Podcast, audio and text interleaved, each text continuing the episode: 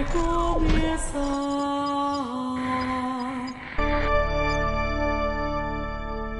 A Santa Zoeira. E aí, jovem, tá começando o Santa Zoeira, o podcast mais imbecil dessa internet. Eu sou o Guilherme K2. Sabia que ele ia gostar dessa. Ficou até sem graça, vai lá. Então eu, eu sou o Ian. Ai, eu sou o Tobias e vim aqui porque o jardim estava muito aflito. E hoje, cara, hoje é o dia que vai pegar fogo no seu computador. Liga o fã do seu CPU, porque hoje frita. Hoje frita. Hoje nós vamos falar sobre o Olavo de Carvalho. Não tava no tema, óbvio. Obviamente vocês sabem por que que está no tema. O Olavo de Carvalho faleceu no dia 24, correto, né? Sim. Recebemos a notícia no dia 25. Madrugada, por volta das duas da manhã. Exato. E como ele foi uma pessoa que apareceu muitas vezes nesse podcast, principalmente nos primórdios, chamamos aqui o senhor Tobias Gulão pra gente falar sobre essa pessoa controversa do mundo filosófico internacional. Gostei muito de ter puxado o adjetivo internacional. Não, mas tinha uma galera de fora que conhecia ele. pô. Não, n- só pra já começar aqui, né, colocando as coisas em seu devido lugar. em seu devido lugar. O Olavo recentemente, recente, teve um livro traduzido é, nos Estados Unidos, o Maquiavel, o, o Revolução Demoníaca. Ele teve o Aristóteles é, em Nova Perspectiva traduzido em Roma, por uma das pontifícias lá de Roma. Pontifícia? É. Sério? Das, das aquelas romanas lá de, do Vaticano. Ah, tô ligado, tô ligado. Teve um, um- o Aristóteles traduzido lá e o debate dele com o Dugin foi traduzido na Romênia. É, e comentado em TV aberta por dois, um filósofo e um jornalista. Caraca, bicho. Mas Putz, é, grila. e isso daí é bom fazer observação porque o Brasil já sofre um boicotezinho no mundo acadêmico, né? Então Ah, o, o próprio. Machado de Assis já passou por isso, né? Então o Olavo com certeza se fosse europeu ia ser muito mais bem aceito, né? Eu Ah, acho que isso todo é- mas cientista é brasileiro é se fácil. ferra, né, velho? Acho que assim- Eu acho que assim, o maior exemplo disso daí é o, é o caso do Lattes, né, mano? É, aqui os caras esconderam, os caras esconderam a carta dele, né, do, do Nobel lá. É, o, o Lattes era pra ter sido o primeiro Nobel brasileiro e. Lá, ou seja, É se o Brasil- Lattes se ferrou, os É. outros não vai ser Existe uma vocação no, Brasil, no brasileiro, isso aqui eu falo brasileiro, o afegão médio, o vagabundo, o que tá comemorando a morte do Olavo, entendeu? Esse tipo de gente, né, esse tipo de gente, ele é o seguinte, ele é tão baixo que tudo que, que, que for um pouquinho acima dele já é pior, é homem massa mesmo. Orteguismo na veia pra vocês aí, ó. E é isso. E olha que nem Entendeu? começou o programa E- ainda e que. olha, é, mas é só, pra- só pra fechar essa parte. Tá suave. Pra, pra entender É aqui. só a introdução. Introdução. Estamos É, apenas isso aí é só a vírgula depois do nome, entendeu? É. o cara é tão, é tão massificado no, no sentido do, do Ortega mesmo, que nada pode estar acima dele. Então, se você não precisa ser milionário pra você deixar o seu vizinho grilado. É você lavar seu carro enquanto dele ainda tá sujo, o cara já fica com inveja. Então você imagina, se você tem um cara da estatura do Olavo, se você não gosta dele, problema seu, você tá errado, mas enfim, é a sua possibilidade, você pode ficar errado. né? Mas assim, o cara, ele tem uma envergadura. Uma galera lá nos Estados Unidos, depois que conheceu a obra dele, tem o Olavo em, em muita conta. O Stefan Molinot, que veio aqui no Brasil e jantou com, com, com todas a pompa e circunstância o carinha lá da Vladimir, o Vladimir Safato. O Stefan Molinot, ele é canadense. Em um debate frente a frente com o, o Safato, ele acabou com o Safato. O Safato tá ficar assim, até meio sem saber o que falar. O cara considerava o Olavo. Eles tiveram hangout, enfim. Tem uma turma aí, né?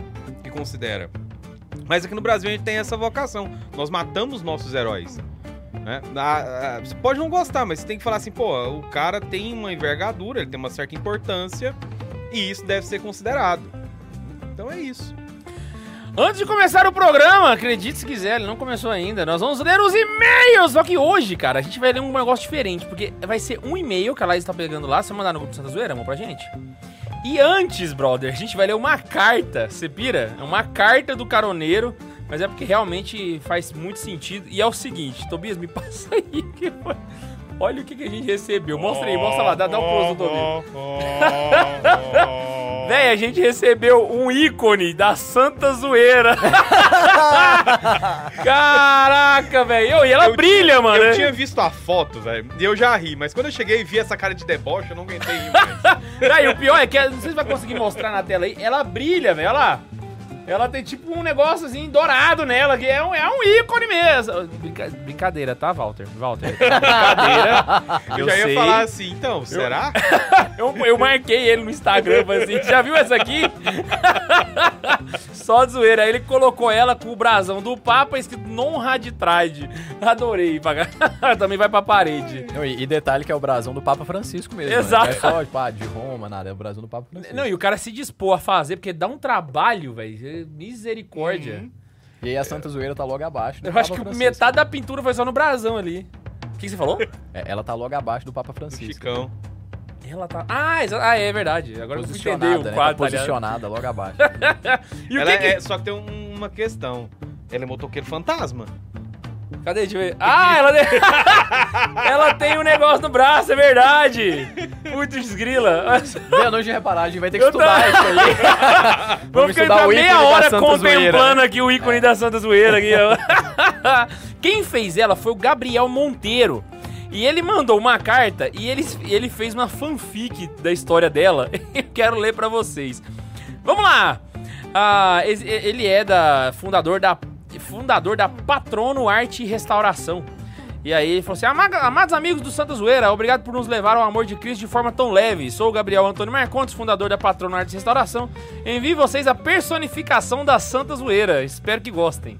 E aí agora a fanfic do, do Gabriel. Ele falou assim: Santa Zoeira, a marreta dos raditrades. Aí ela, antes de ser santa, né? Zoeira nasceu em 1985 em Anápolis, nascida em berço católico desde criança através da fé dos pais e avós. Foi participante assídua da Santa Missa e apaixonada por Nossa Senhora acumulada e pela Santa Eucaristia. Detalhe, ela nasceu pós-concílio, né? Exato. 1985. Ai, véi, muito Ela é de bom. comunidade nova também? Ai, ai, Nossa Acumulada. cara, eu- eu- vocês podiam fazer uma imagem de Nossa Senhora Acumulada pra gente, cara. Eu, já fica essa dica aí. Pra quem não fez ainda, pode mandar uma imagem de Nossa Senhora Acumulada. Viveu uma infância comum, deixando apenas relatos de um doce sorriso, uma risada fácil e uma amizade verdadeira. Já na adolescência começou a se tornar raditrade por influência de amigos, adquirindo assim muitos escrúpulos e adoecendo psicamente por crise de ansiedade. Não, mas peraí, peraí, para um pouquinho. Ah. Você não disse que era fanfic? É que ela tá muito real, né, velho? É que foi muito bem escrito, né? Por isso. A Certo? verossimilhança É é... altíssimo. Qua- é- Nossa, a linha entre o, a verdade e a ficção é tênue. A gente não sabe quando acaba a zoeira e começa a... É. Certo dia durante Santa Missa, com o coração pesado devido ao triste pensamento de que nunca haveria de confessar direito devido a seus escrúpulos, viu o padre se confundir ao rezar o Pai Nosso, misturando com a Ave Maria e caiu em gargalhadas. Prontamente seus escrúpulos a repreenderam, mas ouviu Jesus dizer em seu coração. Aí ela deixou de ser raditada e virou carismática. Meu jugo é suave.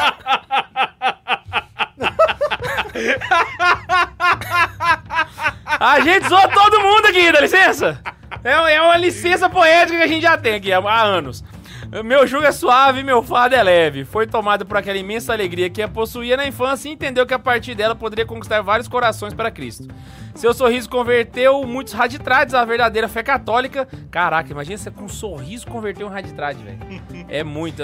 E, e ainda mais mulher sorrindo pro raditrade, corre. Acho que é tentação do demônio. Ai, ai, ai, o Ian pensou tantas piadas agora na cabeça dele, mas ele pensou, não vou contar. Ele, o, Ian, o Ian, quando ele penteia a sobrancelha assim, ó, é que ele pensou alguma coisa e ele não quer falar, tá ligado?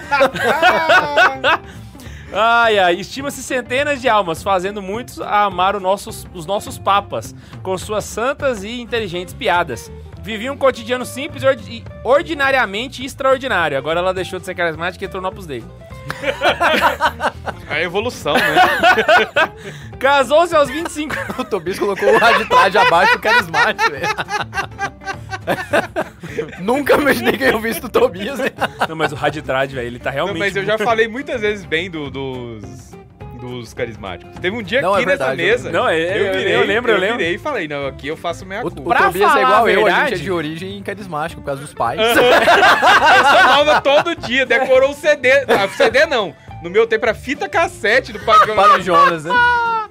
E o barco sou eu, né? E o vento forte.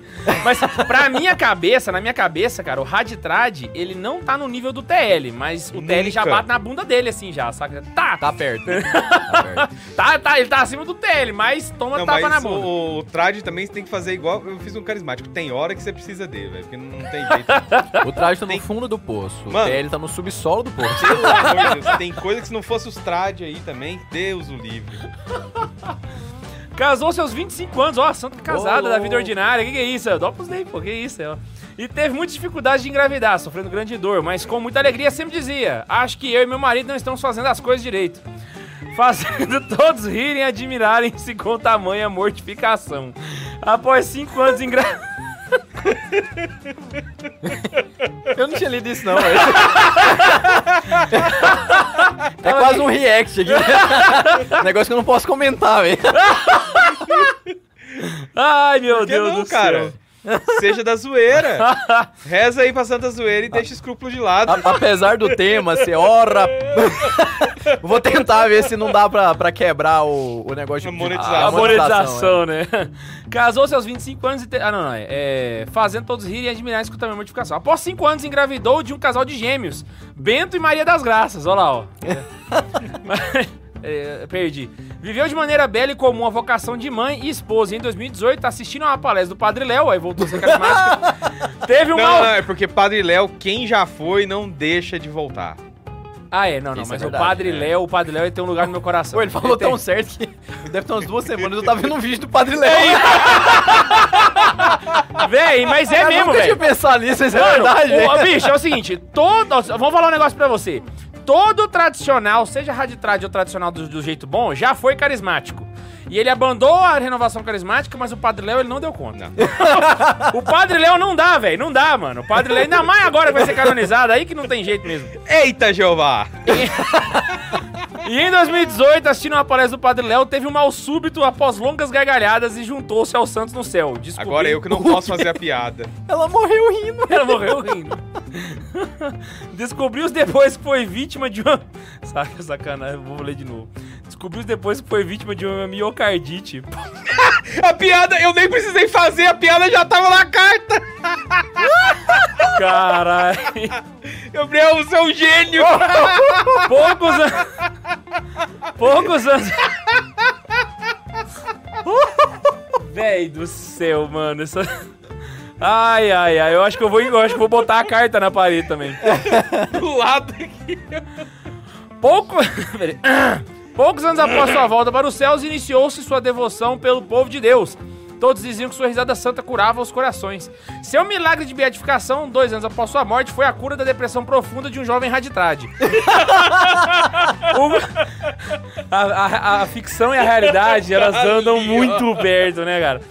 O qual nenhum remédio ajudava. E durante uma tentativa de suicídio, caiu de uma cadeira e pôs-se a rir com como há tem- muito tempo não ria, ouvindo em seu coração. Aí o Raditrade virou carismático. Viva a Santa Zoeira de Deus! Foi prontamente curado, desafiando a psicologia e atribuindo sua cura à Santa Zoeira. Em 2022 foi canonizado pelo Papa Francisco após comprovação de vários milagres. É isso aí, eu queria mandar aí pra vocês seguirem ele, o patrono underline arte, underline e, underline restauração. Até o Instagram dele é uma zoeira.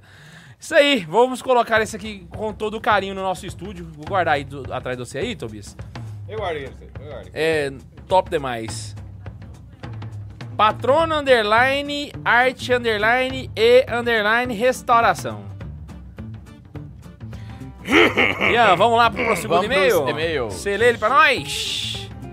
Só- É pra ler só um? Ah, tá. É, porque a gente já leu a carta, Perfeito. aí Não, é agora porque eu eu... achei que era, é só um e-mail, eu achei que eram dois. Ah, tá. É, Camila Inácio. 12 de novembro, hein? Tá recente isso aqui, ué. O que que é isso? A gente Dois tá chegando meses. nesse nível, cara. A gente tá começando a alcançar o e-mail com o episódio.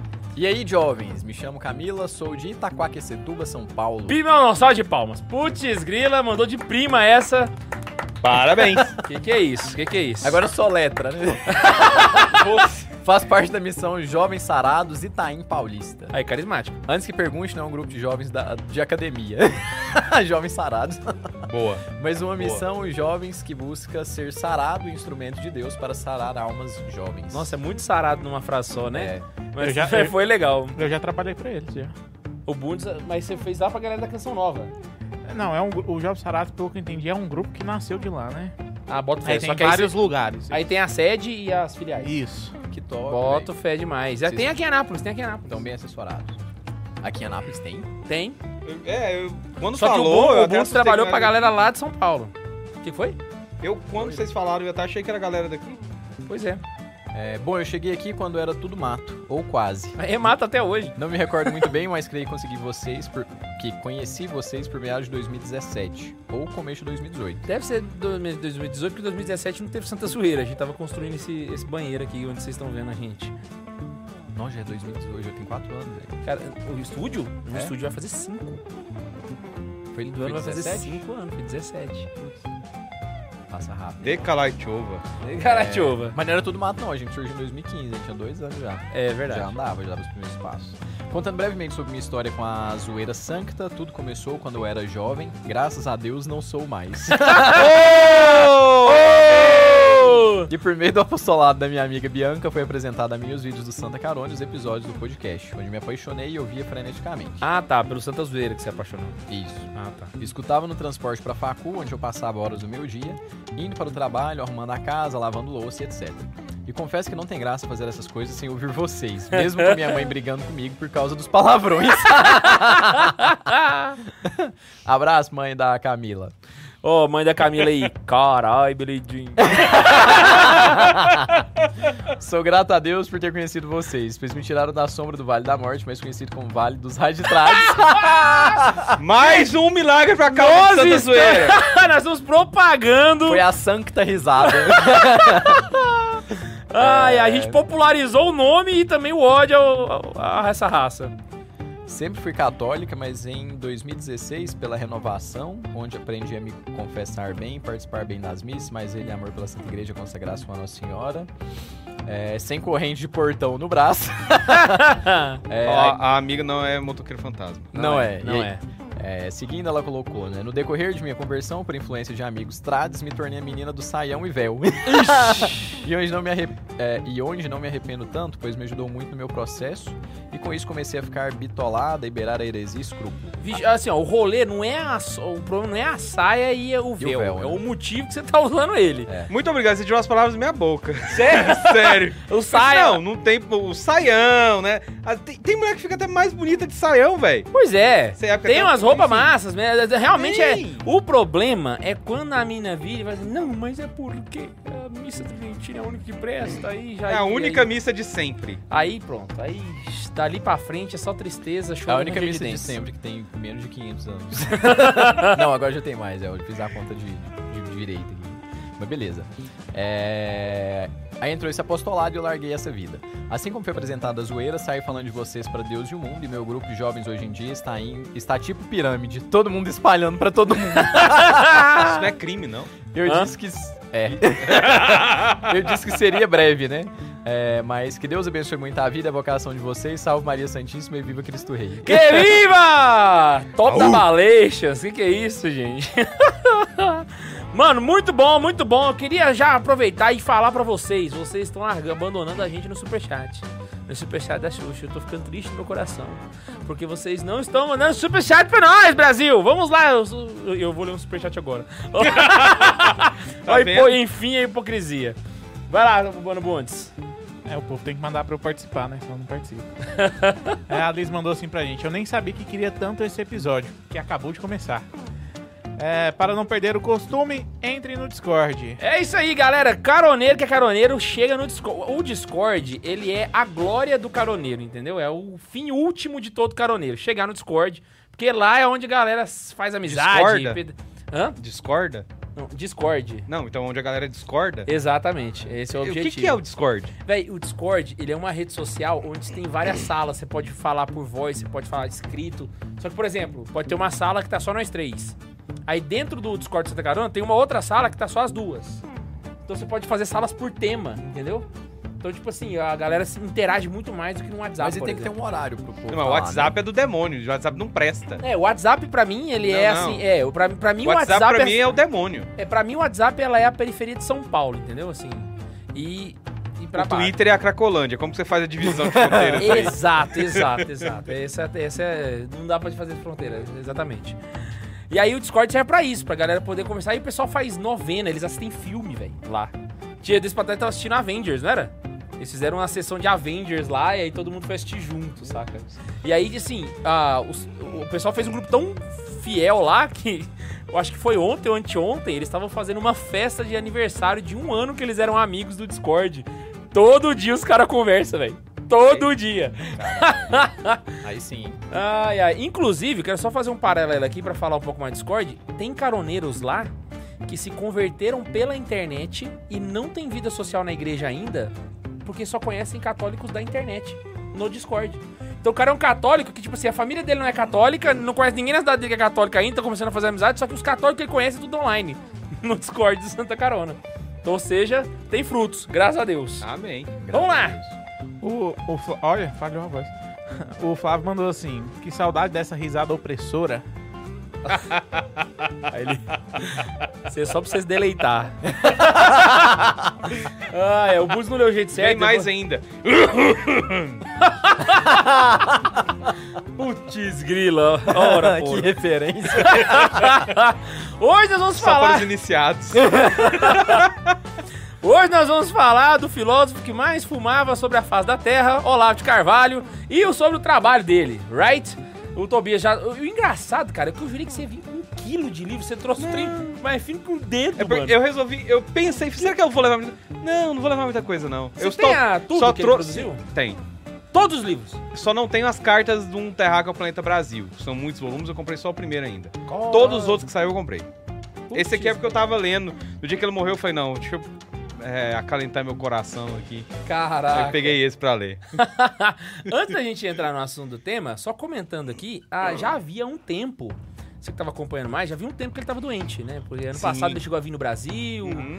O que que rolou com ele, assim? Ficou Porque- internado um tempo também. É, Porque assim, como, como- eu já, já- como já era de se imaginar, a informação desencontra. Aí os caras começam a falar que morreu de Covid, aí outros falam que morreu, sei lá, e É, o- vira uma Não, que, que morreu de Covid, é, isso acho que todo mundo sabe que não. Acho que é só pra fazer É fake só pra fazer divulgar mesmo. drama. Agora, morreu com Covid, aí pode ser que sim, mas tipo, é irrelevante. Eu achei que ele ia morrer Mas ano ele já passado. tava aquela- doente aquela- Pois antes, é. né? Ano Então, passado assim, eu achei que ele ia morrer mesmo. O- É, quando ele é, veio aqui em São Paulo, cara, né? vai- a gente já- Vai passar. A gente Uhum. saiu, graças a Deus. Pois, ainda deu pra ele sair dando os esporros depois. Foi o suficiente. Deu umas aulas, gravou algum, alguma coisa lá. Acho que trabalhou um pouquinho na, na organização de algum material dele. Porque ele Não trabalhou ele muito, ficou né? muito tempo hospitalizado ano passado. Ficou, ficou. Então, eu não sei ao certo que, quais eram as doenças dele. Eu vi que ele chegou a passar por algumas cirurgias. Eu não via, não via com detalhes, assim. Eu, eu preferia ficar só acompanhando mesmo. Ó, tá bem, tá mal e tal. Eu não tenho. é, essa coisa hospitalar, assim, me incomoda um pouco. Então, Ele... é pessoal, mas eu não. não- Mas já não tinha um tempo, assim, porque eu lembro que quando ele surgiu, assim, ele era extremamente ativo nas redes, né? Sim. Na época que ele tinha a câmerazinha webcam bosta de nada, que ele Cara, tinha o um Olavo- microfonezinho que ele botava em cima da É, mesa. O Olavo, ele é do tempo do Orkut.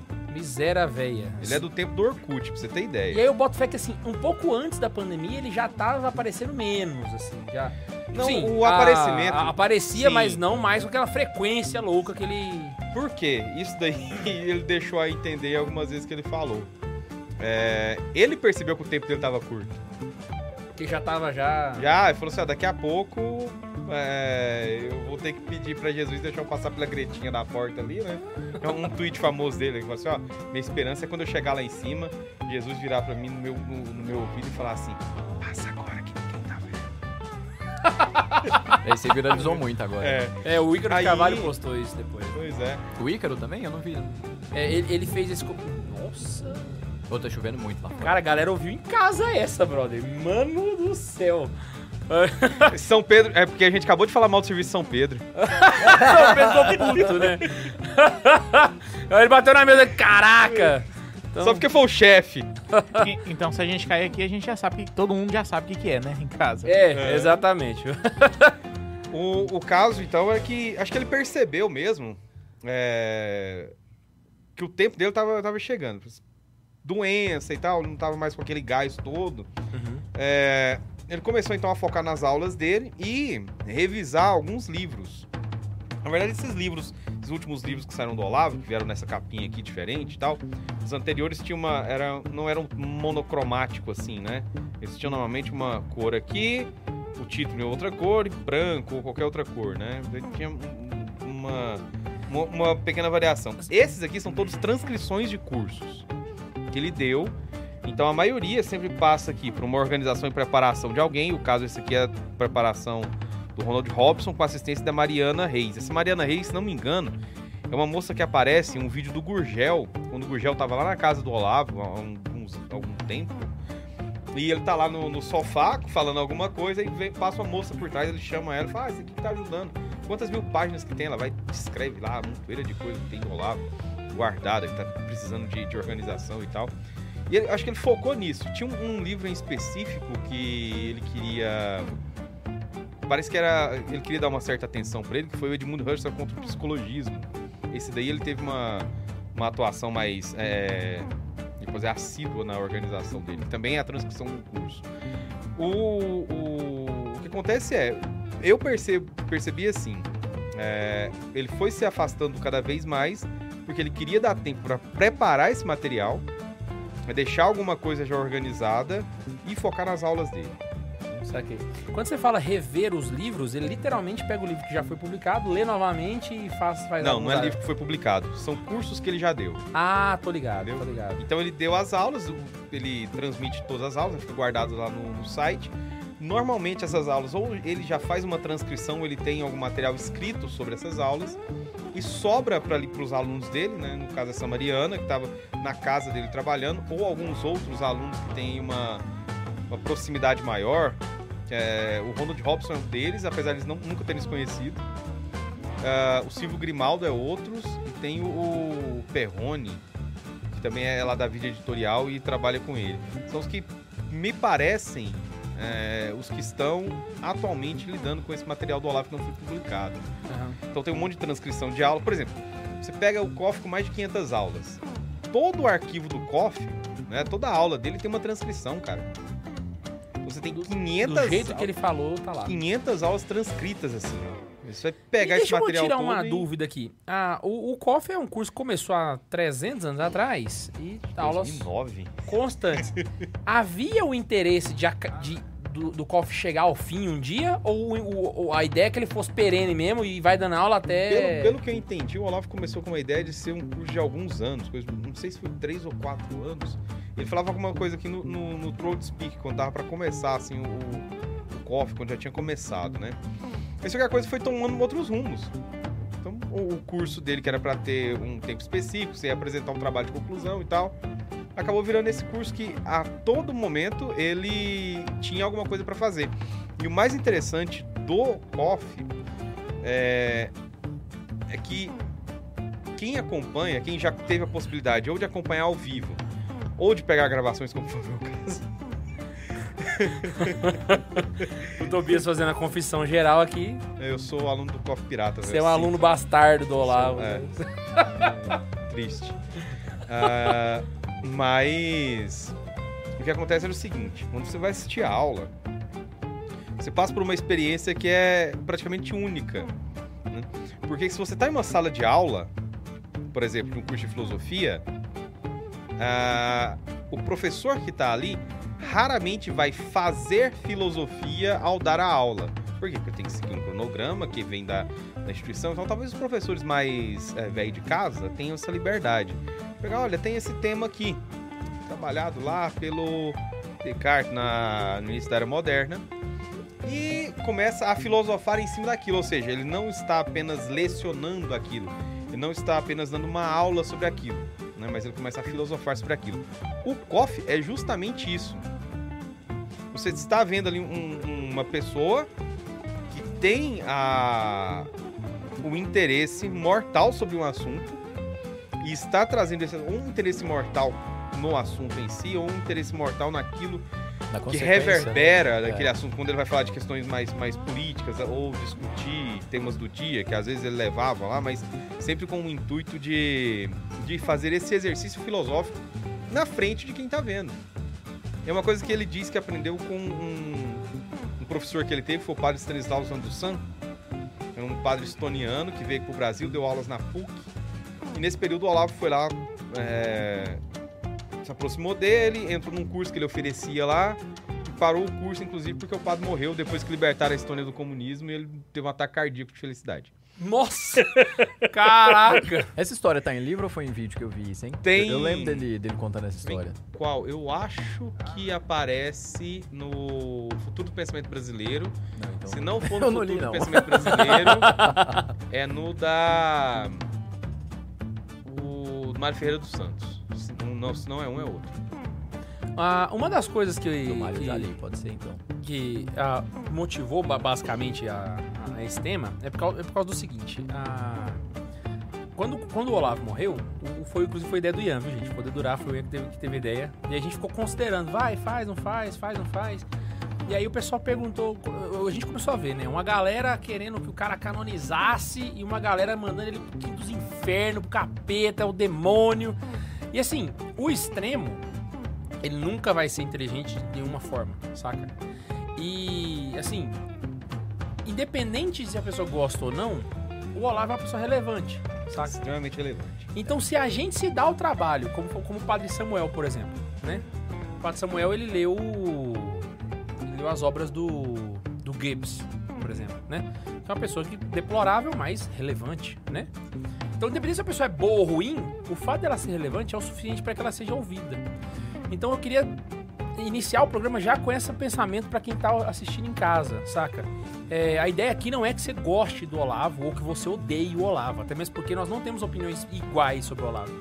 Mas é conhecer o porquê que esse cara é tão relevante. Porque eu acho que Não, toda e- pessoa relevante precisa ser ouvida. Independente disso também, assim. Por nós, coisas- assim, é, é bom pra gente, não pro cara, pra gente. A gente é, é sempre bom você ouvir quem é relevante. entende? É, é exatamente isso. Então, assim, a gente tem figuras históricas que às vezes a gente gosta e tem figuras históricas que a gente não gosta. Então, por exemplo, a gente olhando pra, pra história do Brasil mesmo, pô, pode admirar de repente lá um. É, sei lá, pô, seu avô pode gostar de um militar, você pode odiar ele. Você pode amar o Getúlio Vargas e seu avô pode ter odiado ele, né? Eu Então, tenho assim, uma, várias uma figuras. percepção ambígua quanto a Dom Pedro II. Porque ao mesmo É. tempo que eu gosto pra caramba dele, eu não gosto. Porque ele foi. te- tem uma série de problemas dentro do governo. Não, por E- exemplo, e eu vou independente uma- disso, mas só pra concluir o raciocínio, independente disso, você aceita o cara e- aceita a Sim, relevância dele. Exato. O Olavo, aí eu vou citar aqui o, o Ives pai, o doutor Ives Gandra, pai do Ives filho que tá no, no TST, né?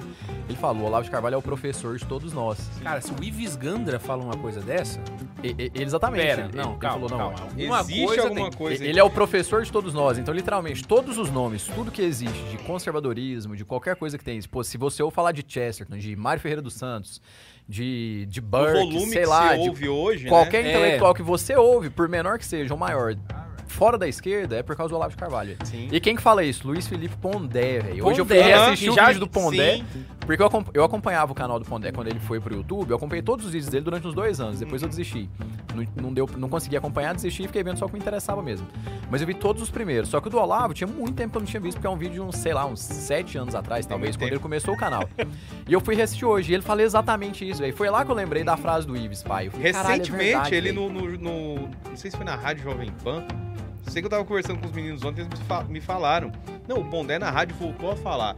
Você menosprezar a figura dele assim, você simplesmente. É uma coisa assim, se você tiver dois neurônios funcionando, você entende que ele é relevante. É, não, o, só, Entendeu? só pra finalizar a ideia que, eu- que, eu, que eu- que eu iniciei aqui, no caso, né? a- você pode ver, por exemplo, vou dar um exemplo aqui pra poder pra ilustrar, né, qual é a, a lógica por trás disso.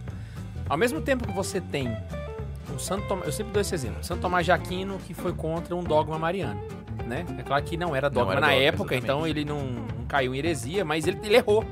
Ele errou. E ele errou feio, né? Errou rude. Errou rude, Santo Tomás de Aquino. Ao mesmo tempo, existem hereges, e a galera não deve saber disso, talvez tem seminarista que não sabe aí, que tá assistindo. Existem hereges que são citados como mestres litúrgicos na liturgia das horas. Eu ia tocar nesse assunto. Saca? Você lê a liturgia das horas todos os dias, aí aparece lá um tertuliano, ele morreu montanista. Exato, morreu herege, velho. Então, tipo assim, é uma coisa que eu soltei no vídeo hoje do Santa Carona, que é uma das dicas de Santo Tomás de Aquino. Ouça a verdade, independente de quem venha. Saca? Por mais que. Por exemplo, essa frase da camisa do Tobias que ele postou no Instagram, né? Eu não sabia que você vinha com ela, mas eu vi no Instagram. Eu acho uma frase do caramba, mano. Tipo assim, a moderação na defesa da verdade é um serviço prestado à mentira. Esse é o pensamento do Marte. O Marte, ele pensa assim, porque pra ele a verdade é uma pessoa, a verdade é Cristo. E ele tá disposto a morrer, ou seja, ele não é nada moderado na defesa da verdade. Então, é uma frase verdadeira, independente se você gosta ou não do Olavo. Então, a ideia é essa, né? Então, com esse pensamento, eu queria te falar- Posso, Pode. posso puxar isso daí e me levar pra um ensinamento do velho? É. ensinamento do velho. Certa vez. Não, o- é, cara, é. Não, eu, eu vi, eu vi, o, o Tobias me postou com um bom carinho, velho. Zé, Rezemos pelo velho no dia que ele Nossa. morreu. Eu falei, caraca, velho. Um outro detalhe, um parêntese aqui antes de eu começar o que eu ia fazer. Teve uma galera que me mandou mensagem, me mandou mensagem assim, no sentido de me dando condolências, cara. Porque, pô, Tobias, o Olavo morreu, nossa, você deve estar mal aí. Pois é, velho. eu virei e falei assim, tô mesmo, velho. Não, eu percebi, a galera tava ruim, velho. Sim. Porque a gente conhece muita gente que gosta do Olavo, né? E aí no dia, eu vi uma galera fazendo umas críticas ao Olavo. Vou confessar que assim, umas 20% delas eu até concordava. Mas eu pensava, velho, não é hora, mano. Deixa os caras cur... deixa os cara curtir o luto, velho, sabe? Aham. Deixa os caras lá. Pô, agora, agora vai ficar puxando Não falou nada, ninguém encheu o saco de ninguém, não você tá falando, Mano, eu acho cara, que o momento do luto não é uma hora pra polêmica, independente de quem seja, Isso é saca? verdade. Pois é. Mas é uma coisa que Mas a turminha o- do ódio não respeita, né? Tipo, Não, do outro lado, eles Galerinha falam, do bem, ela é acima. É a galerinha que se É o tiver ódio do bem. um fuzil e um paredão, não pensa duas vezes em botar a gente lá.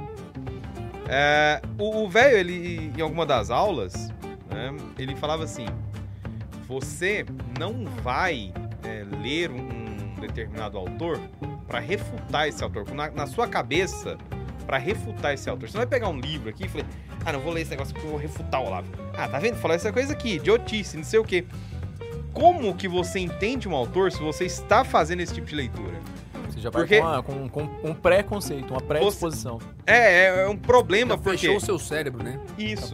Você não consegue se abrir para entender de fato o que, que tem ali dentro. Você compreender? Você, se o seu intuito é o tempo inteiro ficar discutindo com o autor, sem antes começar a fazer um processo de entender o que, que é a, a estrutura do pensamento dele, por que, que ele está fazendo aquilo e qual o intuito que tem ali, antes disso, como você vai criticar o cara? Primeiro, que não é um exercício intelectual. Por quê? Porque você não está crescendo em nada com isso. Já que a sua crítica é uma crítica a priori. Por quê? Você já vinha, porque já viu alguém falando, não sei o quê. Um, exemplo, você vai pegar. Tem muito católico aqui, né? Então, você vai pegar o Nietzsche lá pra ler, né? Você vai pegar o Nietzsche e falar, ah, algum que falou que Deus morreu, não sei o que e tal. Se você não for lá pegar o Nietzschezinho, bonitinho, lá, abre lá o aforismo da Gaia Ciência, o louco e tal, e vai ver que o cara que andava com a, a lanterna durante o dia, bradando que Deus estava morto, o seu corpo ficava putrefato nas igrejas e tal. Se você não lê aquilo, cara, o que, que o Nietzsche estava querendo dizer com isso aqui? Sem antes de pensar, ele tá louco, Deus é eterno, não sei o quê. Cara, você não entende que, inclusive, nesse aforismo, existe uma crítica que deve ser considerada. Porque a morte de Deus é decretada pelo homem. Não é o Nietzsche que fala isso. Ele fala, Deus morreu, nós o matamos. Porque existe toda uma, uma, uma condição. é, é, vamos colocar assim, uma condição histórica, uma condição técnica do homem, uma condição de, de, de vida do homem, que fez ele se afastar de Deus e, portanto, matou Deus. O que naturalmente a gente percebe no mundo moderno. Exatamente. Então veja, isso que o Olavo ensina, né? Você vai ler o autor para tentar entender é uma coisa básica. Eu ministrei uma disciplina de história da filosofia moderna e era engraçado porque o- os meninos lá da, da faculdade eles são, são muito bons e a cabeça deles funciona muito bem dentro do esquema aristotélico tomista, digamos assim. Então, se eu falava, por exemplo, ao começar a falar de René Descartes, enquanto eles não pegaram o texto do Descartes, falei para eles, olha, tentem é, ler isso desconsiderando a sua bagagem é, anterior. Por quê? Porque ele começa tudo de novo. Aqui começou de novo. Deu reboot e pronto. Uhum. Se eu não fizesse isso e a gente não tivesse lido em sala, comentado, discutido o texto, eles não teriam parado para prestar atenção assim no, olha, isso aqui até que é interessante, não sei o quê. E depois de uma discussão falar, não, de fato isso daqui não, não, não é plausível. Pra com Kant, então, foi mais difícil ainda, porque a aberração kantiana, falar aberração kantiana não. É, porque aquela, aquela jossa é difícil. É, É, é ruim, mas é difícil. é, é, É, então, e é essa observação. Tipo assim, é, você tem que o cara, você não lá, gosta velho. do Kant, mas você não pode falar que não, dá pra, que não é pra ler, que.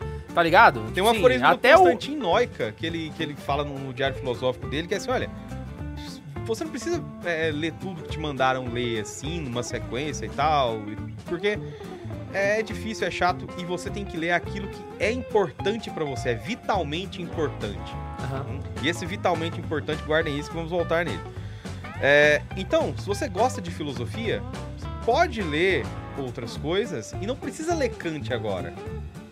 Mas se você realmente gosta de filosofia, um dia você vai ler Em Kant. algum momento tem que ler. Exato. Você Entendeu? tem que ter brilho. É, tem que ter brilho, cara. Senão, senão os caras cagam na sua Só cabeça. lembra Não ele vai. vai. vai lá, digita Manuel Kant, duas folhas. Se você não entender, duas folhas. Véi, É isso, isso pressupõe que o conteúdo é superior a quem o escreve. Porque a pessoa que se, ó- que se, que se, se porta diante do livro dessa forma, ah, eu vou ler pra refutar o fulano. Você tá mais preocupado com quem escreveu do que com o que está Aham. escrito. Então você É, não tá exatamente. comprometido com a verdade. Exatamente. Teve uma vez que. Eu, eu não vou lembrar a frase mesmo. Eu, vou- eu, vou- eu- teve uma vez que eu tava dando uma palestra na época de, de- de grupo de jovens, eu nem lembro qual que era, mas eu tava só dando uma palestra, não era no meu grupo, não. Mas tava falando exatamente disso, de como que, que a gente vai muito pelo nome e, e, e aí a gente já mata ali a, com o preconceito Ah, do que, que a pessoa falou. E eu fiquei o tempo inteiro na palestra usando uma frase do Osama Bin Laden, velho. Só que eu não tinha falado de quem que era a frase. Caraca!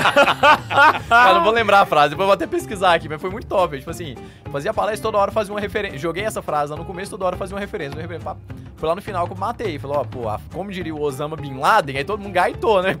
Caraca, Osama Osama Bin Laden, velho. Cara, uma- uma dúvida que eu tinha pra. Uma vez eu tava conversando com o Neiva.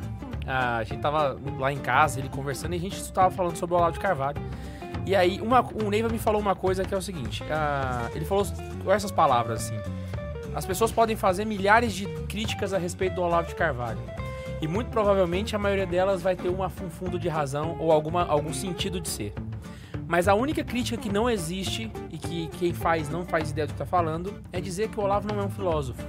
Sim. E aí ele vai explicar, aí ele foi me explicar que existe a pessoa que estudou filosofia e se sabe e, sabe como se faz filosofia, e existe a pessoa que conseguiu desenvolver uma estrutura de pensamento. Uhum. Isso é o que a gente define como um teórico da filosofia, né?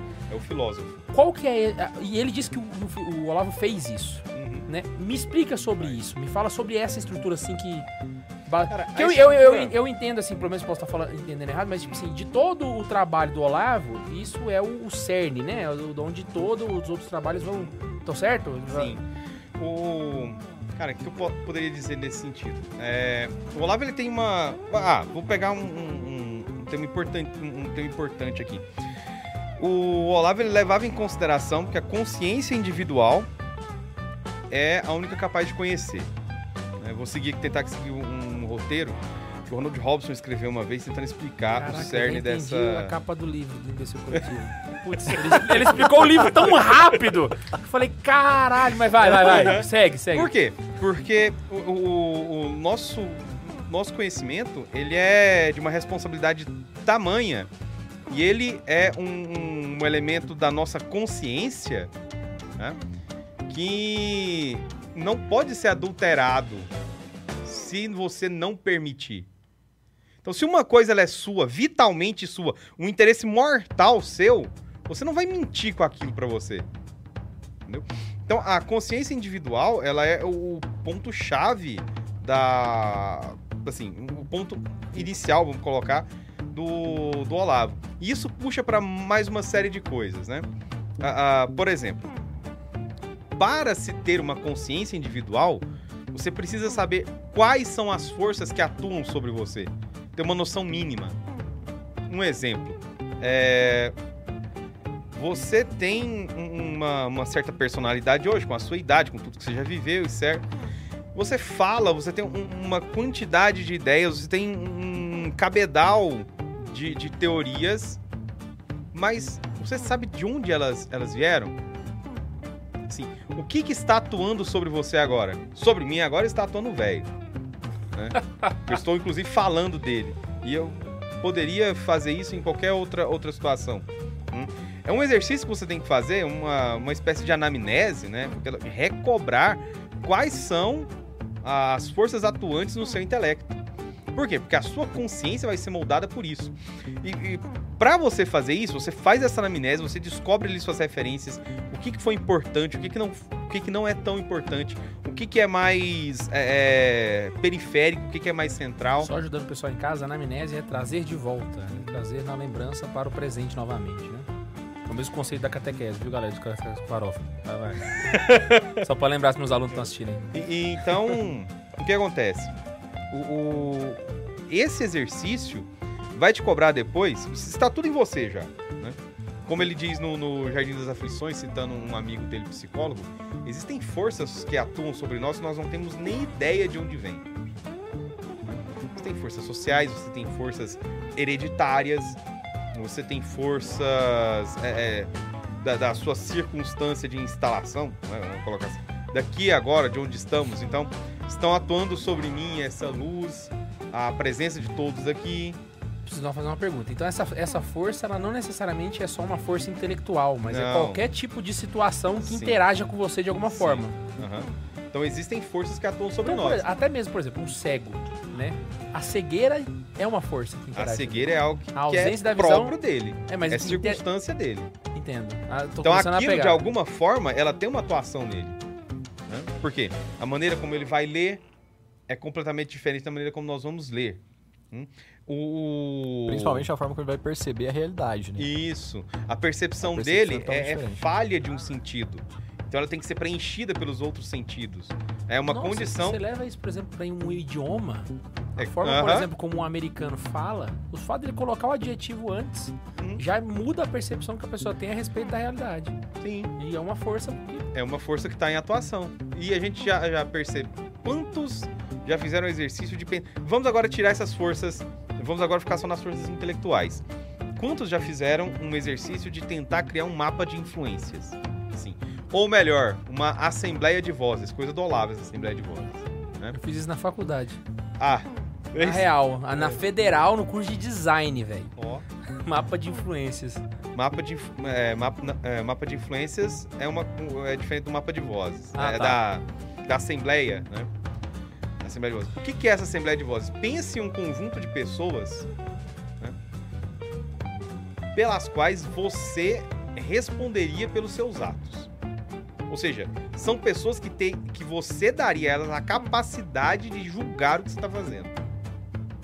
Porque não é qualquer um que vai te julgar.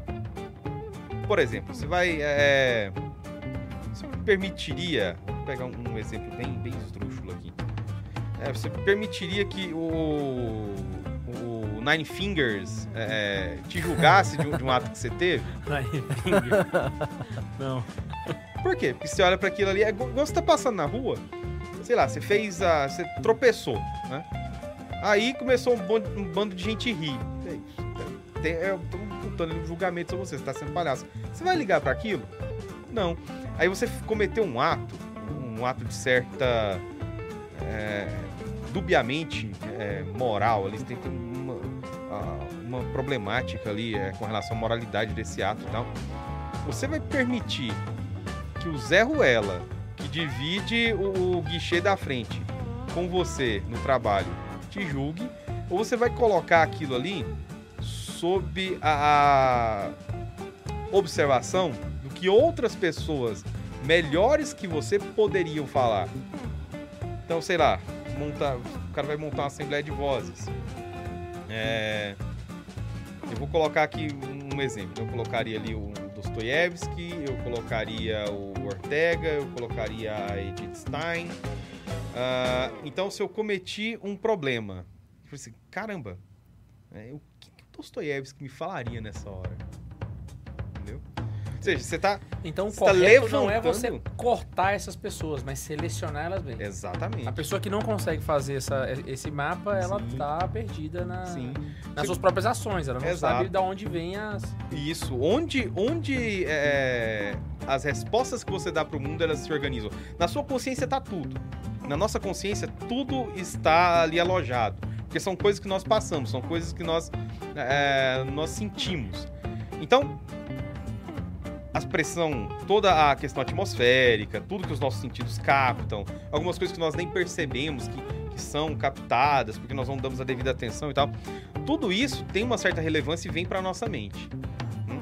Em algum momento, para a minha personalidade, para a minha consciência, ela tomar um rumo e eu conseguir responder ao mundo de uma forma, é, é, de uma forma pessoal, eu, entend, eu enfrentar o mundo com a minha pessoa, com a minha consciência, com o meu eu, eu tenho que organizar tudo isso né?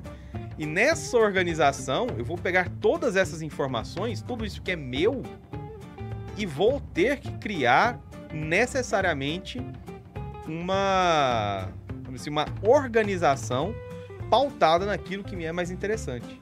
Cara, dá pra fazer, inclusive, uma árvore genealógica disso. Uhum. Porque se você faz o seu mapa de vozes e, por exemplo, você, sei lá, pesquisadores consigam talvez fazer uma do Dostoiévski, Uhum. você consegue ir subindo. A, assim, a- na música existe isso, né? Que são as influências. Sim. Então, tipo assim, você tem um artista que tem uma influência de tal e aquele artista tal tem influência de tal. É a mesma lógica. Sim. É a mesma coisa da, da influência da música, Aham. né? Exatamente. Então o que acontece? O... Só, só antes de continuar, porque eu, eu sei que se a gente continuar, eu, eu tô tentando prestar muita atenção. É porque tem dois superchats aqui, já tem um bom tempo. Eu falei, cara, se eu não ler agora, velho, O povo não manda mais. né? o povo não manda mais. O Rodolfo mandou assim. É, cheguei agora e quando vi a barba e a boina já ia pedir bênção. Mas sem clésima e sem palavrões não é o Pato Samuel. Hoje é dia de aula de opressão. Caraca, pra você ter noção que você é um anjinho perto do Pato Samuel. Olha pra você ver. Eu achei que eu ia chegar pra caralho aqui, tô de boa. E o, e o Lucas Zuniga mandou assim: Andei sumido, mas cá estou. Abraço a todos. Em especial para o Tobias, que Deus abençoe. Fora, Amém. fora o Pelé e o Max, Flo- e o Max Flogão. Orgulho, orgulho da nação. Inclusive, Lucas Único, eu queria muito agradecer o serviço que você prestou ao Santa Zoeira nas últimas semanas, tá joia? Então, assim, um abraço, você sabe o que, que você fez. Ah, agora eu descobri quem fez, então. Valeu, Zúñiga. Ah, Eu não contei lá, né?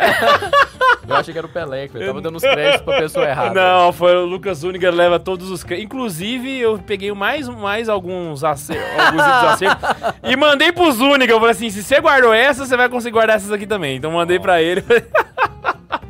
É, mas o- negócio dos palavrões é até engraçado, porque o, o Olavo, ele era... Criou meio que uma persona. Quando ele abre o Throat Speak, ele fala, olha...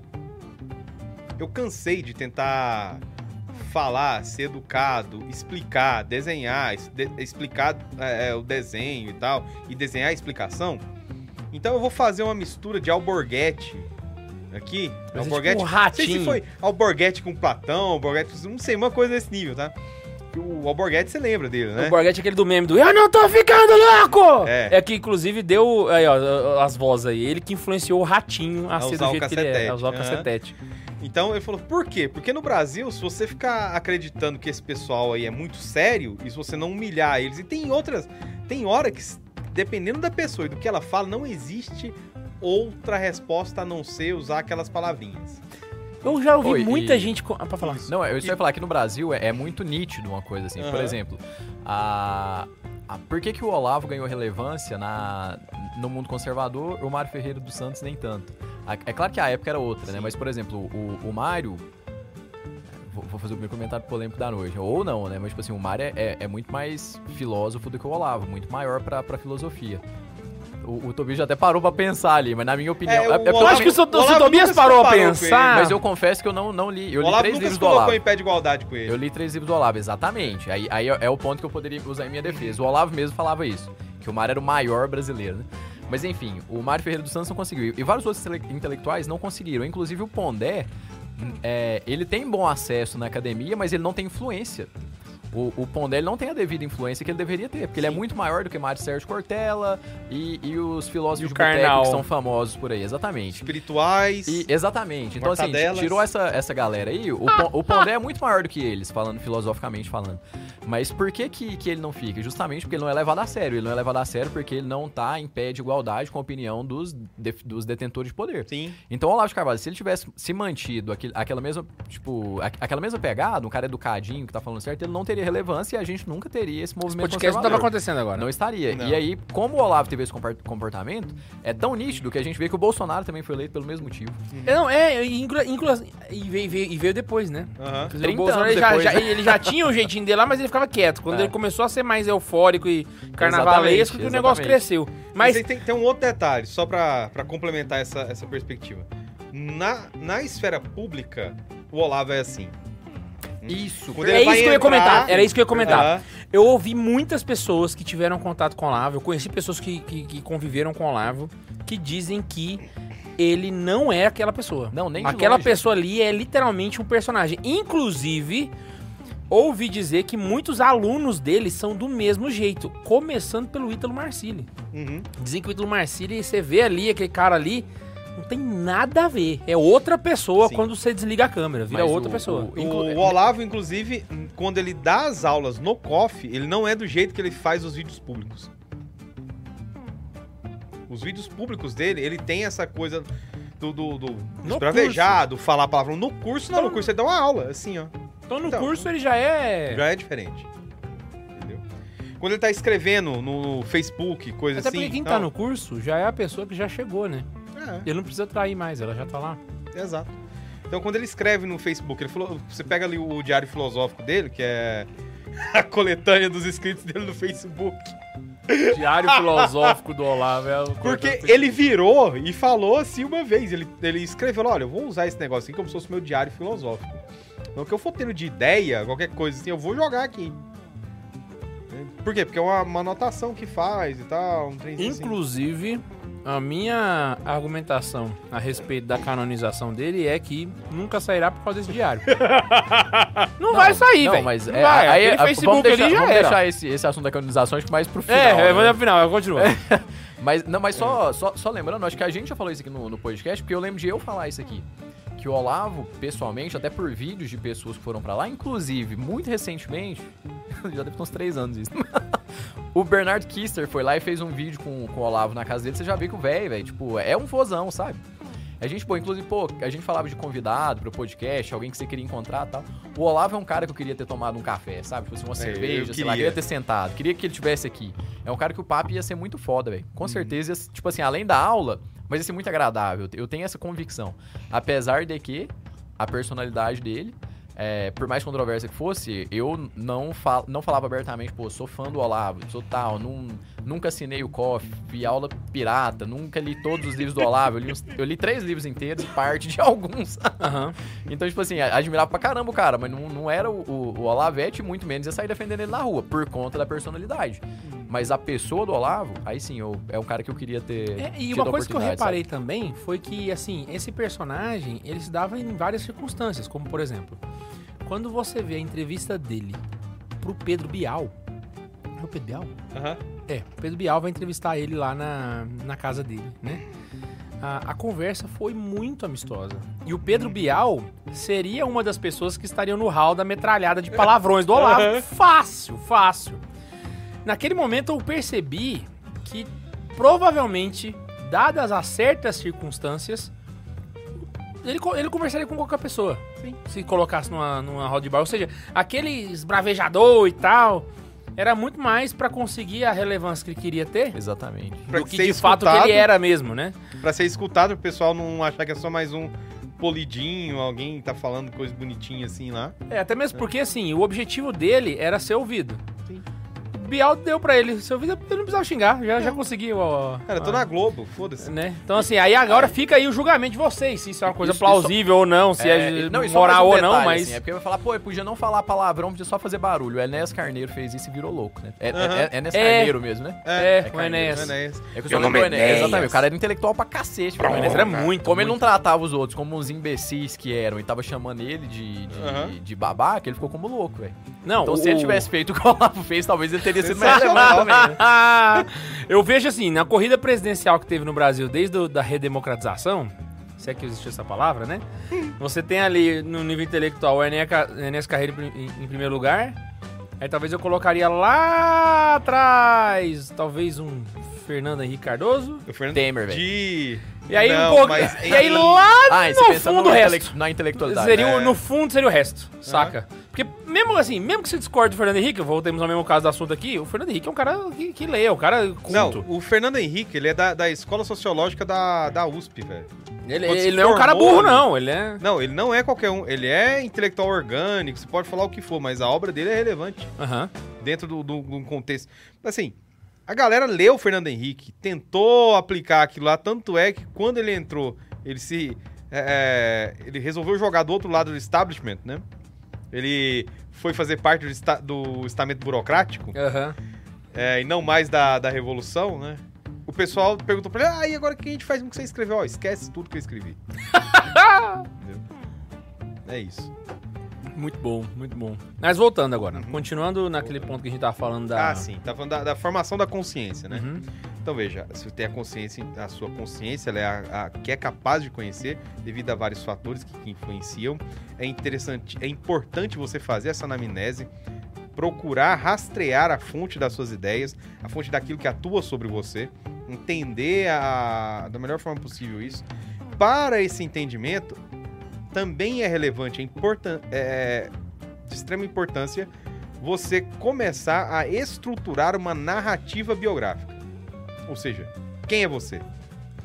Nisso, você vai organizando a sua cabeça, né, todas as informações, tudo que estava na sua cabeça, você vai começar a formular uma personalidade. É todo um trabalho que, que para você chegar no conhecimento, o conhecimento que você tem de si, ele é primordial. Você tá entendendo?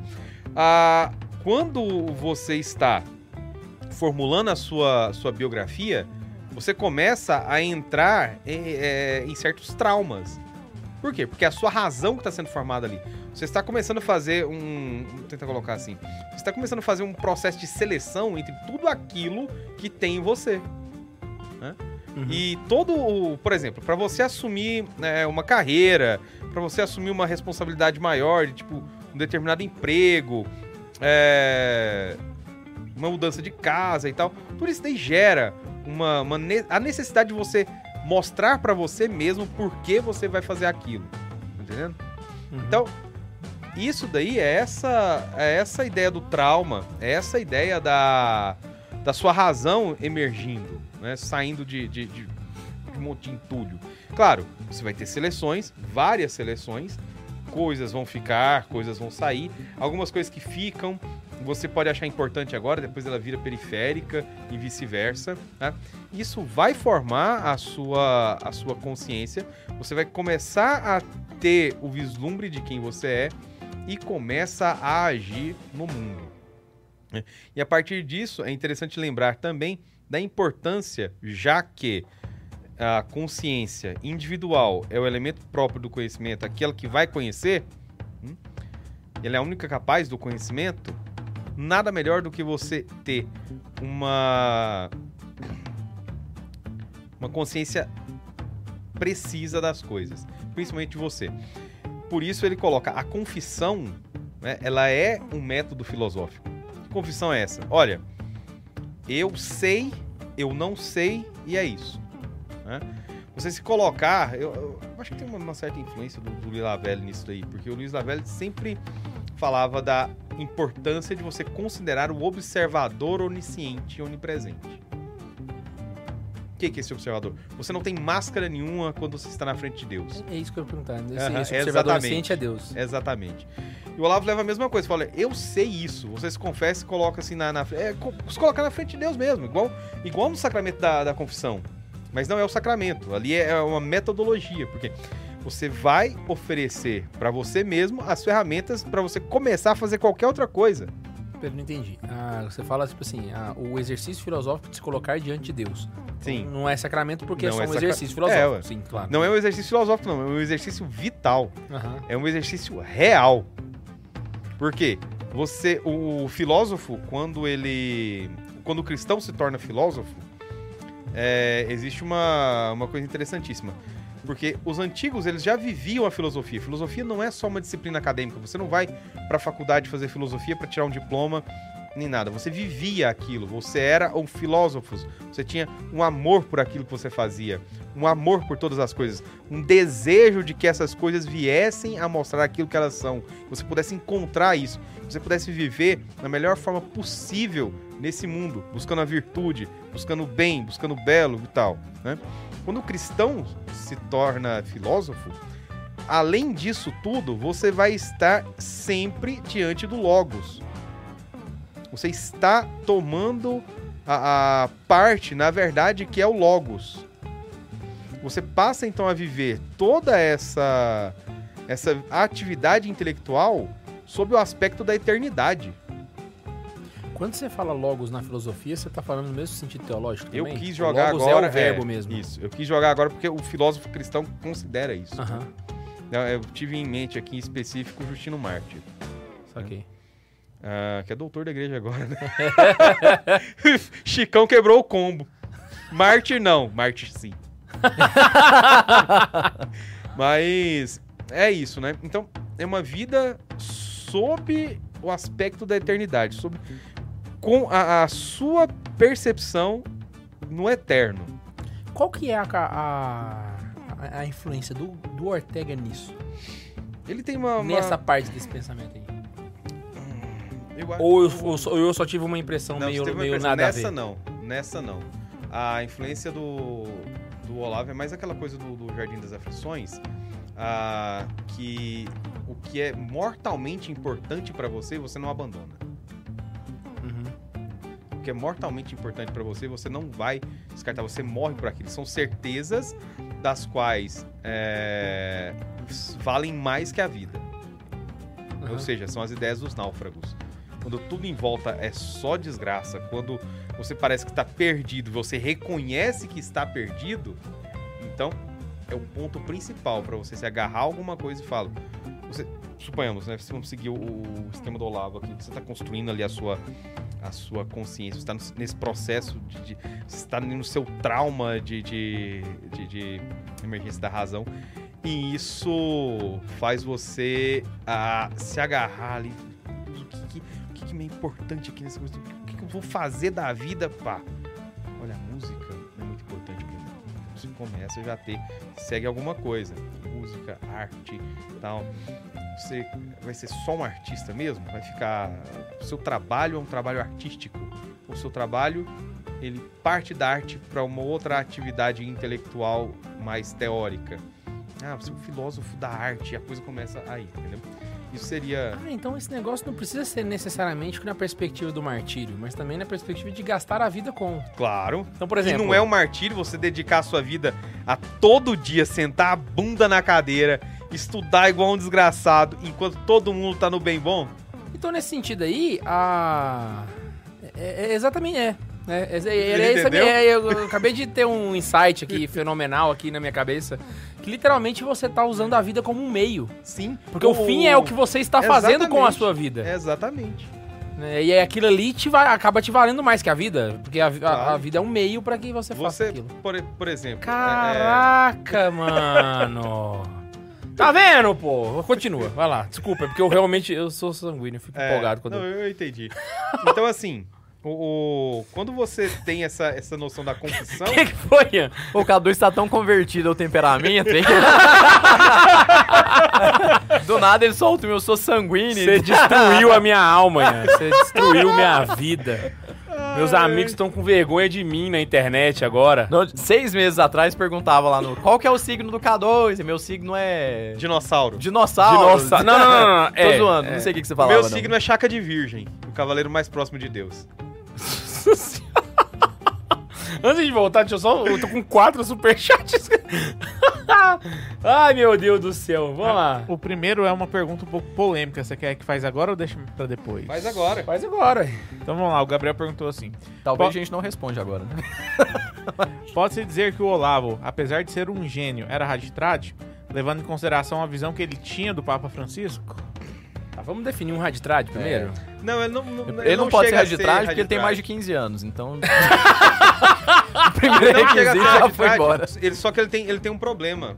É, é, não chega a ser. Não falo que é um problema dele. Mas existe um problema na, na circunstância aí. É, ele deve ter vivido o que viveram muitos no pós-concílio imediato. E vocês sabem que foi uma Mas merda. ele já era. Não, mas você tem que pensar que as coisas pra chegar no Brasil. Ah, sim. É, leva um tempo, isso é Entendeu? verdade. Então, se você. O Corsão, né, por exemplo, nos anos, anos 50, o Corsão, ele. Eu acho que Deus levou ele antes dele virar sede vacante. Isso é verdade. Caraca. Tanto que o. A, a- como que é o nome da. Da editora dele lá, que é da. da Permanência. Permanência. Todo mundo sai de vacante. É, É. não tô ligado. Todo mundo sai de ligado. vacante, mas o Corsão não. Tem livro deles lá em casa. O, a minha, o meu catecismo sobre o décimo é deles. Da Eu também tem permanência. livro Eu, dele. eu lá. também tenho livro da permanência. Muito bom, por sinal. Mas aí, aí, inclusive. pondere, pondere, não estou fazendo apologia, não. Mas nesse sentido, assim, eu acho que assim, ele de fato foi um crítico desmedido do Papa. Foi. É, ali realmente foi. é, a- na verdade, a maior parte das minhas críticas a respeito do Olavo é a respeito disso, porque todo mundo sabe e já cansado de saber que o Romano Mas- Pontífice tem um. Não, mas mesmo assim. É uma a- coisa pra mim que vale mais que a vida, porém, A questão do rádio eu acho que ele não é raditrade. Não, não cabe. Eu Ele- acho que não é o problema caso. dele era Ele com o tinha- Francisco. é, Exato. Ele tinha uma Era um preocupação. caso- São Paulo II passou Isso. liso. Exato. Ele tinha É, uma não, não, tô- preocupação é. política com as questões vaticanas. Aham. Entendeu? Porque E com a é isso questão que o pessoal confunde. é, o Olavo de Com a questão Carvalho. espiritual, ele não tinha problema. Porque ele fala assim: olha, eu não posso dizer que esse Papa ele é um Papa inválido. Eu não sei. Então o que eu vou fazer? Ah, vou sacramento. Deus tenha piedade de mim. Se, se não for, se for. Então. Uma Deus coisa que eu- que eu é acho é- bom é considerar- ponto- exatamente, é o ponto que o K2 vai falar, é o que eu concordo. É que o Olavo, ele não é relevante pelo seu trabalho pastoral. Ele é relevante pelo seu trabalho filosófico e, por consequência, o político. E política, exatamente. Né? Então, tipo assim, mas vai lembrar, o que vale- filosófico é primeiro, Aham. o político depois. O trabalho pastoral do Olavo não tem nada a ver com, as calças. Não tem. Então, tipo assim, o pessoal pergunta muito ele na perspectiva da Igreja Católica. Não faça Ele essa, tem- essa, Ele essa não, tem percepção. não, ele não tem nenhuma colaboração teológica tão conhecida. Nem teológica e nem é pastoral, relevante. Ele nesse tem, sentido, não, né? ele tem uma colaboração.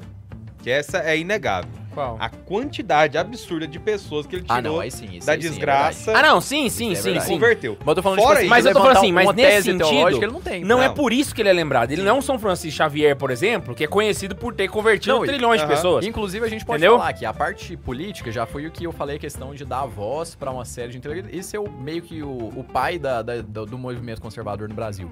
Na parte filosófica, ele tem muita colaboração, muito mais que qualquer outro, inclusive essas 12 camadas da personalidade, velho. Que é um puta de um trabalho que o Olavo levou e que vai ficar pra posteridade isso daí, velho. Pô, é um negócio muito, assim, bem desenvolvido, é totalmente razoável, perfeito, assim, é um, é um trabalho muito bom filosoficamente falando e também fala de, de comportamento, enfim, é um trabalho muito bom. E é só um exemplo. Então, só por isso eu já colocaria o, o Olavo na frente de todos os outros filósofos do Brasil. só, você pegar só Sim, a parte das Ele, duas tem- ele camadas, tem ele já uma teoria tudo, que velho. vai ficar. né? É, e, e é por Exatamente, isso que, pelo, pelo menos uma. Pelo menos uma. E é por Acho isso que tá as sendo tão bom esse episódio, fica. porque a gente tá realmente vendo o que, que o Olavo fez que fez ele ser relevante. E se você reparar, até a pergunta do caroneiro, o trabalho pastoral dele nem foi citado. Hum. Porque o que ele foi conhecido é exatamente pelo que o, o Tobias tá contando aqui pra gente, né? Esse Exatamente. trabalho acadêmico filosófico. Por quê? Porque ele virava.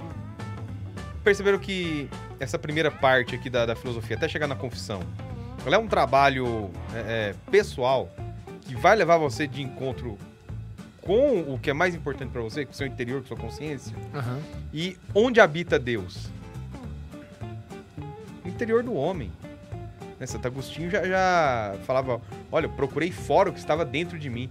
Então imagina, quanto mais você vai se aprofundando, pessoas que começam a fazer esses exercícios é, reflexivos sobre a, a própria pessoa, sobre quem ele é, cara, qualquer pós-mod de qualquer currutela que se acha. Não, não posso falar essas coisas, vai dar, vai derrubar o canal. É, mas enfim, qualquer dessas pessoas sad boy aí que vive dizendo que tá em crise de sei lá o que das quantas na internet, se ela faz um trabalho é, reflexivo como esse, ela vai perceber que ela tá cheia de problema, que ela, que ela não sabe nem quem ela é. Ah, sou fluido. sou- Não, cara, porque você não sabe quem você é. É simples assim. Ah, mas por que fulano de... Cara, é simples. Você não sabe quem você é. Você vive isso porque é mais fácil se, se render a qualquer coisa imediata do que conseguir sustentar uma personalidade forte, real, que seja unitária. O que mais me deixa encabulado é que isso que você tá falando pra gente é uma coisa que pra pessoa entender, ela só precisa ter a boa vontade de tentar de tentar entender. Não é um negócio assim alienígena, que o cara, nossa, não tô desmerecendo, pelo amor de Deus, mas é, é uma coisa que qualquer pessoa que não, eu vou eu vou ter bril, vou pegar essas duas páginas, vou me dispor a entender o que o cara escreveu. Dá pra entender, O velho. problema é o seguinte: Saca? o cara vira e fala assim: Ah, eu não gosto do Olavo porque eu não sei o que. Ah, o que você viu dele lá? Eu tava olhando o Facebook dele. Calma. Tanta, Então, se tanta você- gente que sofre, assim. Que, porque que eu, eu sabe percebo que isso. Você fala mal dele, ah, o Olavo fala palavrão. Eu falei, mano, Não, eu percebo isso com a própria catequese, saca? E aí vem aquela parte da- das pessoas não buscarem nenhum tipo de conhecimento intelectual e aquele que se apresenta pra elas, eles, eles a rechaçam simplesmente porque aquela pessoa, né, independente do que está sendo dito, elas vão contra a Já tem pessoa, um né? bloqueio. É, tipo assim, problemas com o, o que a gente repara muitas vezes no Instagram, né? A pessoa falando pra gente que tá perdendo a fé. Cara, eu ia tossir do lado. Falei, não, é muito mais legal que isso aqui. Um parágrafo do catecismo resolve o problema dessa pessoa, saca? Ah. Então, tipo assim, é, é por quê? Porque a pessoa não se dispõe a ir atrás, entende? A pegar e eu, eu vou matar isso Thomas. Jaquino falava isso, né? Olha, e Tem, tem algum momento que ele fala assim que, que tudo, todos esses problemas. É, é- é a gente que é complexo, mas no fundo é tudo tão simples. Só que a mente humana é tão complexa que a gente transforma tudo Em uma em coisa algo muito complexo. complicada. A gente, fundo só, é tudo muito simples. a gente só precisava buscar o- a, a resposta e, e pronto, tá e, é uma ligado? e falta o que pra essa pessoa? Ela fazer uma confissão. Ou seja, usa o método da confissão pra você. Cara, você não consegue mentir pra você. Você sabe quando você tá se enganando. Né? É igual aquela hora que você tá de dieta e fala: Ah, nossa, mas só tem torta na geladeira. Vou comer a torta. Então, pô, se você tá de dieta, você sabe que isso daí você tá te ludibriando. Você é um bocó. Você tá entendendo? Esperando a Laísa me olhar, eu fiquei esperando ela me olhar. Por quê? Você falou de dieta, eu fiquei esperando a Ah, Laísa tá. me olhar pra me esfaquear Não, com eu, os também, olhos. eu, tô, eu tô chegando lá. A Fernanda me olhou, K2. A Fernanda- E me julgou. Me julgou. Entendeu? Tudo isso aí são mentiras. Quando a gente, quando a gente tá mentindo pra gente, cara, é ris- você sabe que você tá falando aquilo de sacanagem com você mesmo. É só uma questão de você ser um pouquinho mais sincera. Não, se você for sincero, você vai falar assim: "Caramba, eu não posso comer essa torta". Eu vou fazer. Cara, é minha hora de comer, eu tenho que comer X calorias. Ah, bicho, tem a granola ali, né? Botar uma bananinha. Acho que eu posso colocar uma colher de mel no meio, né? O jeito e vou. Porque nisso você não está mentindo pra você. Agora, se você for lá e fazer, cara, eu tô de dieta, mas tem essa torta aqui. Eu vou comer essa merda. Eu sou um bosta. Eu sou um E isso já, fracassado isso já é vida. sinceridade. Entendeu? Então, é. Assim, ah, eu não gosto do Olavo, vou pegar o livro do Olavo pra ler. Aí você não, não vai assumir aquela primeira é, postura que eu mencionei no início. Que é, cara, o que, que ele tem a dizer? Vou ler. Nossa, que interessante. Porra, bom mesmo, hein? Caramba. É, eu acho que isso aqui, não sei. E você tenta entender aquele negócio. Entendeu? Você tenta entender aquilo ali. Não só com o Olavo, né? Com qualquer outro. Qualquer um. Qualquer outro. Né? Eu usei ele de, de exemplo vivo porque o programa é dele. É o programa é dele. Temos mais três superchats ainda, né, Buxa? Acabamos de receber aí 14 dólares australianos. É verdade. Brasil, Oh. é isso que nós estamos buscando, senhor. Vai lá. A Rosana é, falou assim: Caraca, o Tobias na área, show demais. Um abraço pra todos. Rosana, tei, tei, Abraço tei. pra ela. Essa Rosana Muito é... boa, Rosana Tei. É porque o Instagram dela Instagram, é Rosana Tei Tei. Souza. Você conheceu ela, né, É. velho? Eu tô dando bobeira aqui. Mas ela não é de Pirinópolis, não? Não, é Não. Sanara que é de Ah, é Pirinópolis. só a Sanara. Não, A achei Rosana é de, do É, é Maranhão, Maranhão. né? Maranhão. É porque eu Maranhão. conheci as duas juntas quando ela veio pra cá. Ah, foi. A Rosana foi que trouxe Guaraná Jesus pra gente. Exatamente. Ah, é verdade, é Delicioso. Jesus é pela de fora, é Hum, verdade. que gostoso. Aquele Guaraná Jesus. Vai lá, continua. Cara, eu bebi o meu e o da Fernanda. Sério? Aham. Nossa, hein, Bundes? Que delícia de Guaraná. Eu bebi o meu e de outra pessoa também. O Rodolfo mandou assim: Vocês acham que no futuro a polarização terá sido mais benéfica ou prejudicial à obra de Olavo? Ah, eu acho que vai ser mais benéfico. Mas eu, eu acho que se não fosse, não, não teria obra de Olavo. Não, não, mas eu acho que, assim, a tendência da, da- da galera que não gosta do Olavo é esquecer dele. Mas a galera que gosta não vai, entendeu? Então, tipo Mas assim, eu acho que no longo existe- prazo... existe eu acho um que jeito o problema- Olavo não vai ser esquecido, não. Existe um problema aí, que é o seguinte. Em algum momento, alguém vai se levantar para fazer alguma pesquisa sobre o que a gente está fazendo agora. Né? Apesar de eu ter lido recentemente uma tese de doutorado, que. Eu esqueci o título dela, mas me encabulou muito porque a pessoa tinha um capítulo que falava sobre Olavo e eu fui vendo as referências bibliográficas, quais os livros do Olavo que ela tinha lido. Não tinha nenhum. Na referência bibliográfica na tese de doutorado. Ela fez uma tese de doutorado sobre o Olavo e não, Não leu sobre Olavo, sobre uma, uma conjuntura, é, como é que é? Conservadora, ultradireita e tal. E tinha um capítulo que falava do Olavo. Eu fui direto nesse capítulo e ela tinha notas de rodapé de coisas que estavam na internet, mas não tinha um livro do Olavo, Poxa. entendeu? Então, aí o que É, é o acontece? nível da academia no Brasil. Tese de doutorado. Mas aí, vamos seguir no- no meu raciocínio aqui. Em algum momento, alguém vai querer fazer um estudo sério. Seja a destra ou a sinestra. É, e isso daí vai levar necessariamente a o cara que movimentou uma certa intelectualidade nascente e que chegou a ser cotado, que é, é, vamos pegar todos os chavões da mídia, que foi o guru, que indicou ministro, que era amigo, que não sei o que mais, entendeu? Em algum momento isso vai ser feito. E todas as vezes que forem falar desse período, o nome do Olavo, se não fizer com ele uma, uma tentativa de, de é, é, Boicote mesmo. é, né? apagar ele da história, uma tendência nacional muito comum, né? Mas às vezes pra falar mal ele vai aparecer, entendeu? Então, É, não, de fato, A de galera fato. que gosta dele vai continuar mantendo ele. O que pode salvar a memória dele, inclusive. Já que, diferente Mas de outras então, figuras que mas- morreram, como o Corsão, o Mário, o Vicente, é, é, essa galera, Nabuco, o, a vídeo editorial, ela vai continuar mandando coisa do Olavo pra frente. Mas na sua ideia, então, a- historicamente o Olavo de Carvalho acaba estando preso à estrutura de poder. Então, nesse caso, o Bolsonaro acaba sendo muito importante para que ele se perpetue de uma forma nos livros de história, que eu queria dizer, pelo menos. É, ele estava ativo em um determinado momento e a figura dele foi importante politicamente. É, mas- E mas como as tá, pessoas no o- Brasil só falam de política, Exatamente. O, acho É que o- o, papel do Olavo na filosofia, acho que de toda maneira permaneceria. Mas talvez seria como a colaboração do Corsão. Então, Uhum. tipo assim, um- uma pequena parte da- do mundo filosófico conhece.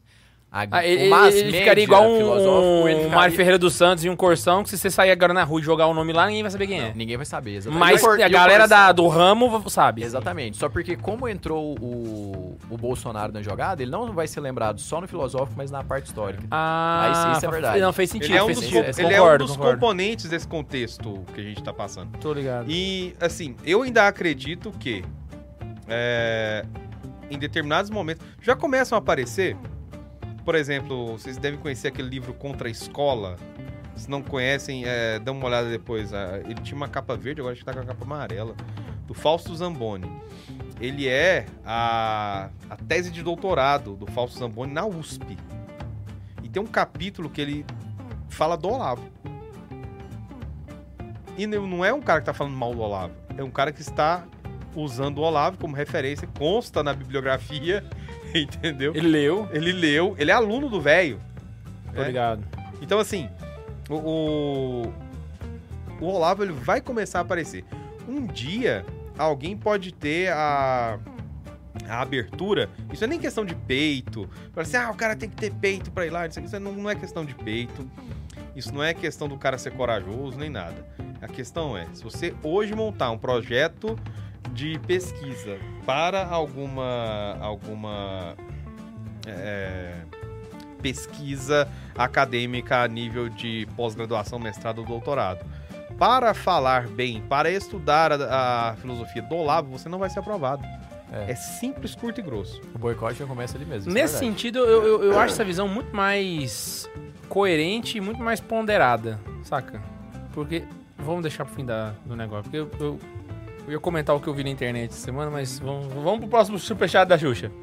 O próximo é do chefinho. Aê! Quanto eu esperei. Acordou tarde hoje. Ansioso, queria te ver. Olha lá. Ele falou assim: boa noite, desculpa não ter acompanhado hoje. Tava na final de um campeonato e ganhei. Simbora. Ó, caraca. Salve, Tobias. Opa! Cara, Rafael Tomazinho Boa, veio aqui parabéns. em Anápolis só visitar a gente. Ele é de Franca, São Paulo. Pirei. Pegou o dinheiro, pegou o ônibus, parou aqui em Anápolis, ficou lá no hotel, veio aqui no podcast, comentou nós e voltou pra lá. Foi, foi isso. E quem mandou aqueles dólares australianos pra gente foi o Leon, mas ele não mandou mensagem. É porque ele é um Eon. Ah, meu Deus. E pegaram? Nossa. Ah, não, tem mais, tem mais, tem mais. Temos mais. A Lucy mandou agora pra gente. Falou assim: Guilherme, o Missarum foi adquirido, mas vai demorar pra chegar em você. Porque Mentira. a Amazon Prime não entrega em caixa postal. Terá que vir aqui para mim. Vai ter que vir aqui pra mim pra eu postar nos É. correios pra você. É isso. Caraca! Lúcia, Por favor, aguarde. um beijo pra você, do fundo do meu coração. Você não sabe o bem que você faz pra esse apostolado. Por favor, caroneiros, mandem um abraço pra Lúcia aí no chat. Porque, sinceramente, meu coração fica quentinho com esses presentes. Ela, ela vai me dar um missário solemne. Ah, ela me deu um Denzinger Hinner, mano. Oh! Obrigado, Lúcia, do fundo do coração. Sou eternamente grato. E a gente tem Ó, o outra. Denzinger, A, a gente Denzinger, tem. Pra mim é mais interessante que o Missal. É, o negócio do missário é que eu quero fazer uma série no Santa Cara, não vou precisar dele. Ah, tá. Aí eu. Aí ela me perguntou: tem um livro que você tá querendo? Eu falei, tô, tem, falei. Ela. Ah, Lúcio, te amo, vai. o, o Rafael tinha mandado outra mensagem, eu pulei aqui sem querer. Só queria deixar um testemunho. Mestre Tobias, você me incentivou a ler sobre a história da igreja. Só não tenho money para os livros do Daniel Hobbes. Eu vou contar um segredo. Eu também nunca tive money pra aqueles livros. Eu ganhei todos. O Tobias é o seguinte: uns ele, com- ele compra, outros ele pede e a maioria ele baixa. Não, mas é que ele Não, mas eu mesmo, ganhei, eu ganhei os contou 10. aqui. Você ganhou os 10? Ganhei. Ele contou. De uma vez? Aham. uma vez. Foi duas irmãs. Não, de uma foi? vez não. Foi Ah, foi, foi É. das freiras, é verdade. Lembro, lembrei, lembrei. gradativamente. As freiras fecharam o convento, não foi? Te- Não. Não? Elas te deram porque elas quiseram. Porque elas são. são elas estão Caraca. aqui, ó. Elas estão no mesmo lugar que a Maria de Lúcia Deus, Lima um no meu coração. Deus. Pirei. Ah, é. Você secou o superchat? Até agora sim. Graças a Deus. Então vamos pra. Não que eu não- parte mais- Mandem mais, nos para mais vezes. Vamos aproveitar então já o ensejo, que eu já vou fazer o, o- o apontamento que eu ia fazer. E já vamos entrar nessa semana, então. A gente já Vamos tá na- entrar na agora nessa segunda-feira. semana, né, no negócio. Porque eu, a postura que eu vi, é óbvio que não foi a postura da. Assim, as pessoas que eu conheço mais próximas a mim, que gostam do Olavo, tiveram a postura de alguém que tá de luto, pá, que é o que era o esperado mesmo. E foi até o que eu falei pra galera, mano, deixa os caras, tal, não, não, é hora, também deixa pra lá, entendeu? Velho morreu, tal, deixa. Só que eu vi uma galera frenética, assim, os caras tava assim, ó, tras, tralando na internet. Cara, urubu faz o quê quando vê morto? Teve. Não, mas eu tô falando do cara. tô falando só da galera que, que não gosta, não. Da galera que gosta também. Eu Ah. vi gente falando Ah. que. Agora que a revolução ia começar e vamos invadir as escolas e. Não, e eu acho que a, sentido. a visão do Olavo que a gente falou agora, né? Aham. Dele tá, ocupar um local que o Corsão tá, eu acho muito mais coerente do que esse negócio. Como se ele fosse de fato um Messias que agora vai vir o Pentecostes olavístico. E... Não, velho, calma aí! Mas, mas pare, pare no, no seguinte sentido. Tenta olhar por trás do que, que esse pessoal tá falando. O, o intuito do Olavo, quando ele começou o, o COF, né, quando começou a dar aula, tal, o seminário de filosofia lá, o intuito dele era formar uma intelectualidade para que daqui não sei quantos anos o Brasil tivesse de novo num- num patamar onde se pudesse falar de alta cultura. Hum? Então, em um Brasil que era carente de, de- de bibliografias, de referências, é, um, um Brasil onde um cara que tinha entrado num, num mestrado, quando leu o, o, o mínimo, assustou, porque tinha tanto nome que nunca tinha ouvido falar na vida dele é, ali, e, e ficou besta, até- ficou até meio depressivo, inclusive, né? Uhum. É, esse cara veio e jogou isso tudo aí. Então tá tudo na praça. Tudo na praça. Querendo ou não, o que vier depois dele agora, principalmente com a quantidade de alunos que ele tem, hum, com a disponibilidade de editoras que existem, com gente já pensando. Numa... Véi, tem, tem a a Ludmilla Lins, ela falou assim: olha, eu vou dar um curso para vocês passarem em concursos. Por quê? Tá na hora de começar aí gente que presta pra dentro dos cargos públicos. Entendeu? Esse pessoal que é aluno dele, de uma certa maneira, se não for um bando de abutres, né? Se forem de fato alunos que conviveram, estavam na casa dele e tudo, então poderão é, assumir isso, vamos dizer, assumir um legado. O que deve ser feito agora para que essa, esse intuito do Olavo de termos uma, uma elite intelectual no Brasil possa acontecer, ele comece agora. Ô, Tobias, a... qual que é a... Pelo menos agora, uma opinião sua, assim. Queria ouvir de você. Jeová Jiré. Deus. Ah, o, o Olavo, ele tem a intenção de promover um granchismo às avessas? Que de certa forma, o que ele faz, e isso que você tá me falando, acaba sendo os Existe- tomos de cárcere Sim, invertido. Existe uma diferença. É a pororoca da, da intelectualidade, É, na verdade, né? tá A onda veio, ele tá contra-reforma, fazendo né? a... Ele quer fazer uma, uma contra-reforma. Sim, mas o método é o mesmo. Mas e assim, no ponto de vista de método, a gente não pode dizer que o Gramsci estava errado, porque funcionou. Então, nesse ponto de vista... Então, o cristianismo, ele chegou a dominar o Império Romano assim. Exato, exato, Entendeu? exato. Né, o método, ele copiou a igreja, que era a grande inimiga dele. Aham. então, na verdade, o, Mas- o Gramsci copiou a igreja e o. Olavo... Existe uma dif- Só que existe uma diferença muito. hum, acho que, que boa de ser pontuada. É, o caso da ocupação de espaços. Preciso- Você tem que considerar a postura do intelectual, do, do- de como as pessoas são tratadas no comunismo e de como o pensamento comunista é um pensamento ideológico. Portanto, ele vai gerar uma, uma consequência interessantíssima que é, ah, vamos dizer assim, uma, uma noção em paralaxe cognitiva, para usar um, Um termo bem do- Olavo. do, né? Olavo, né? Por quê? Porque se o cara é um ideólogo, né? O cara que é um ideólogo, ele não olha para o mundo a partir de uma constatação real do mundo. Porque o eixo da experiência dele está deslocado do eixo da sua, da sua postura teórica. Então ele pode ser uma coisa num lugar, mas num, num outro lugar ele é de outro jeito. E isso não gera um conflito nele. Ele tem realmente uma coisa que parece ser uma esquizofrenia, uma neurose. Eles não conseguem ver o mundo da forma como o mundo é. O termo paralaxe cognitiva, ela é perfeito pra descrever. O problema é que as pessoas não sabem o que é uma paralaxe. Então, É um, ela é, um perfeita e ao mesmo tempo é um problema, né? É um fenômeno astronômico, né? Astronômico. Né? Astrológico é o Vênus que tá me tirando. Exato, é. Essa, Vênus tá esse tirando negócio a- que o Ian gosta. Vênus tá tirando a minha concentração aqui. Mas vamos, vamos, vamos seguir. Então, um cristão, quando ele estava entrando no. no- por exemplo, ele ia para trabalhar no, no Palácio do Imperador, porque eu gosto muito de uma, de uma imagem de um dos livros sobre cristianismo antigo que dizia assim: chegou um determinado momento que se o imperador tirasse todos os cristãos de dentro do palácio, ele ficaria sozinho. Isso na época ainda do, do cristianismo não religião estatal, né? É, do império, né? Imperial estatal, mesmo livro de estado. Mas ah, o cristão fazer aquilo com uma consciência, uma entrega, ele tinha uma uma noção de vida muito simples. Ele conhecia tudo que o cristão que era mártir, ele tinha pelo que morrer e era um mundo real concreto que era meio para ele chegar na glória. né? Ah, um ideólogo, o ideólogo ele- ou ele é um intelectual do partido, um intelectual orgânico do partido, ou ele é um idiota útil que vai fazer ali as serviço de bucha de canhão. Então as pessoas não estão sabendo o que elas estão construindo. Elas falam, ah, vou construir um, um Brasil melhor.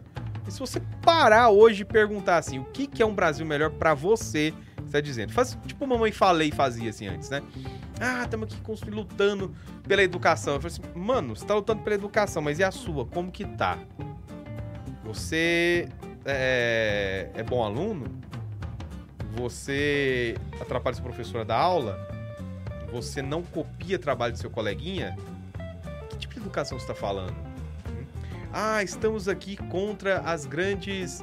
é, é, os grandes veículos do capitalismo e não sei o que e tal, etc. Mas você vai nas grandes universidades, o estacionamento dos melhores cursos das universidades públicas são só da galerinha do capitalismo, que estão falando mal do capitalismo. E não abandona o seu estilo de vida capitalista por isso. Fica ali é, meio hippie de boutique, no máximo, ou os socialistas de iPhone, pra gente usar aqui chavões, né?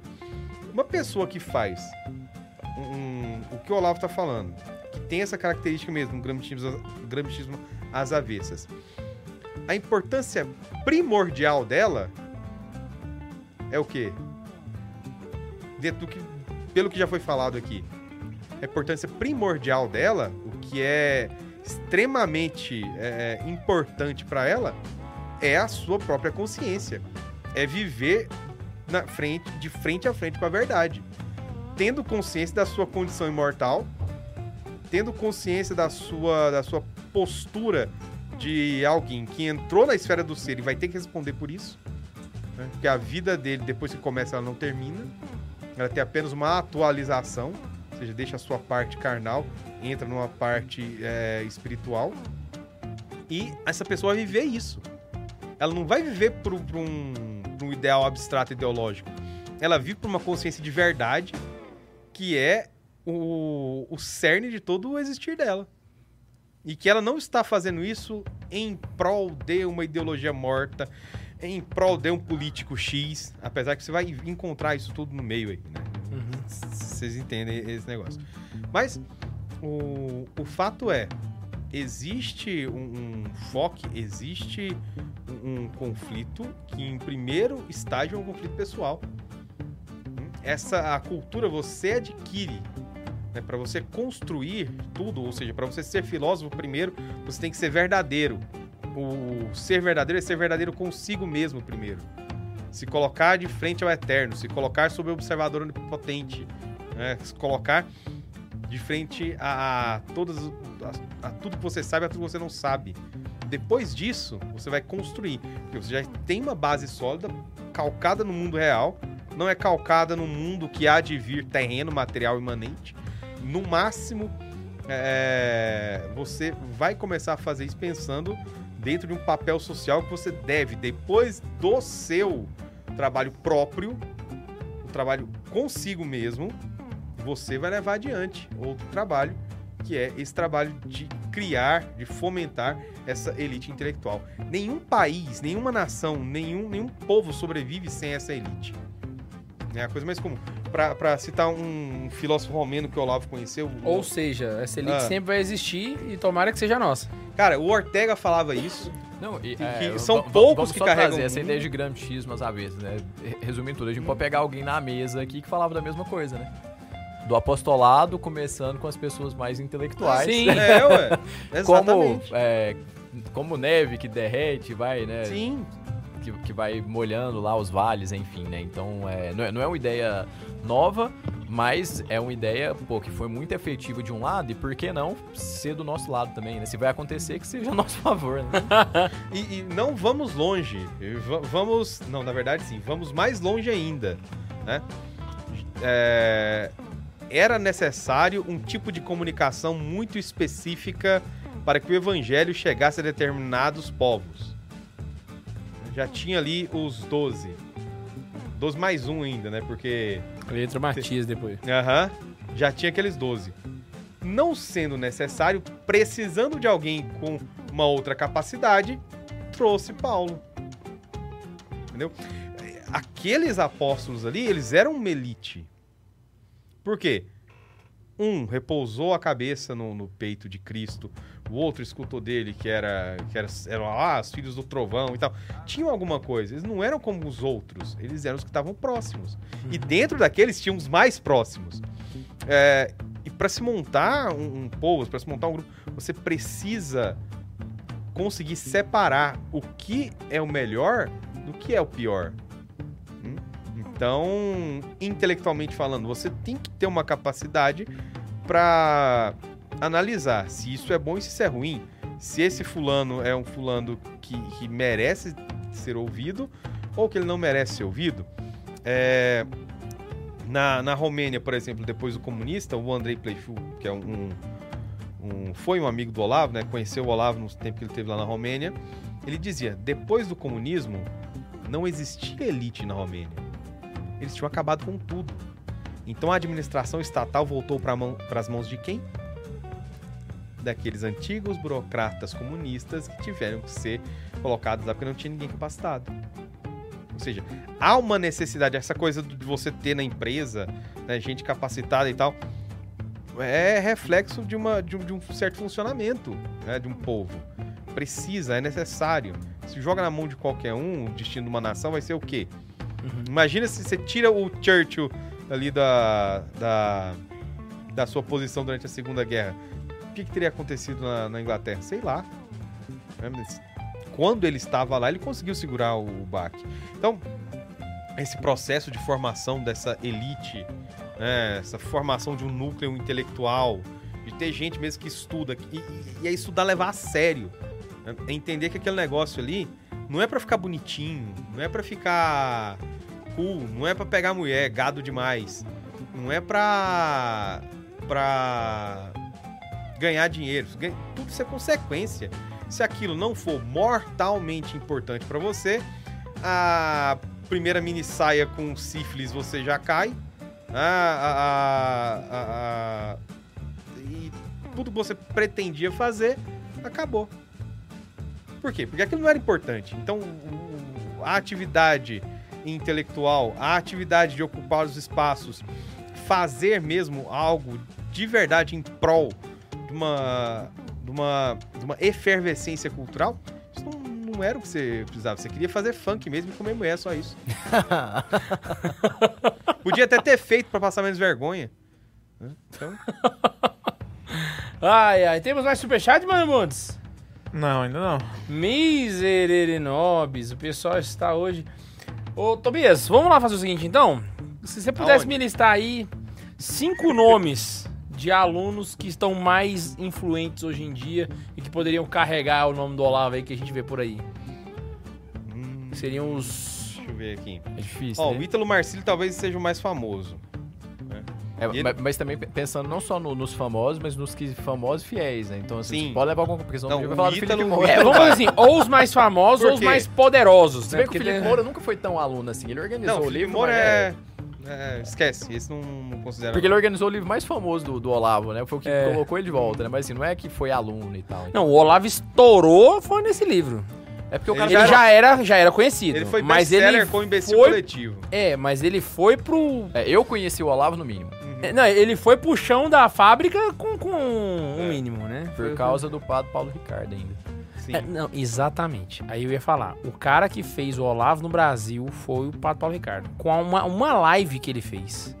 Pra falar. Isso ele fez uma 2000, live pra falar do Olavo. 2012, eu acho. especificamente. 12, ele deve ter, tem quase 10 anos isso, hein? É, e uma coisa que é complicada é que o Pato Paulo Ricardo, ele detém uma, uma, uma galera assim cega. Se o Pato Paulo Ricardo falar assim, pula no buraco! e aí ele foi lá e fez uma live falando do Olavo. Acabou, velho. Ali estourou, bicho. Porque literalmente o que rola na galera no meio católico, e vocês estão assistindo sabem que é verdade, é literalmente é. Só ataca a igreja. Aí o cara. Será que o Pato Paulo Ricardo tem um vídeo sobre isso? Então o Pato Paulo Ricardo. e eu já vi argumento, velho. Os caras virar e falar assim: não, mas é porque é verdade sim, o Pato Paulo Ricardo falou. Então o Pato Paulo Ricardo virou um magistério da igreja no Brasil. Então Ele é o. então ele fez essa argumento de live. autoridade brabo. Ele fez o, a live do Olavo. Pronto. É o Aí- aluno mais famoso do Olavo, então... É. Não, e você vai. Não, eu, o- eu acho que quem segue o Pato Paulo Ricardo é mais fiel do que a galera que segue o Ítalo. Muito, muito mais. Pra mim. Segue o Ítalo, ah, É. pode ser que sim, Pra mas é mim, a galera. Mas é porque eu tô falando, eu conheci o Olavo Pedro, pelo padre Paulo Ricardo, mas é porque o padre Paulo Ricardo é aluno do Olavo e não vice-versa. Mas, Então, é então, eu- exatamente. Eu, conheci, né, pelo apóstolo, né?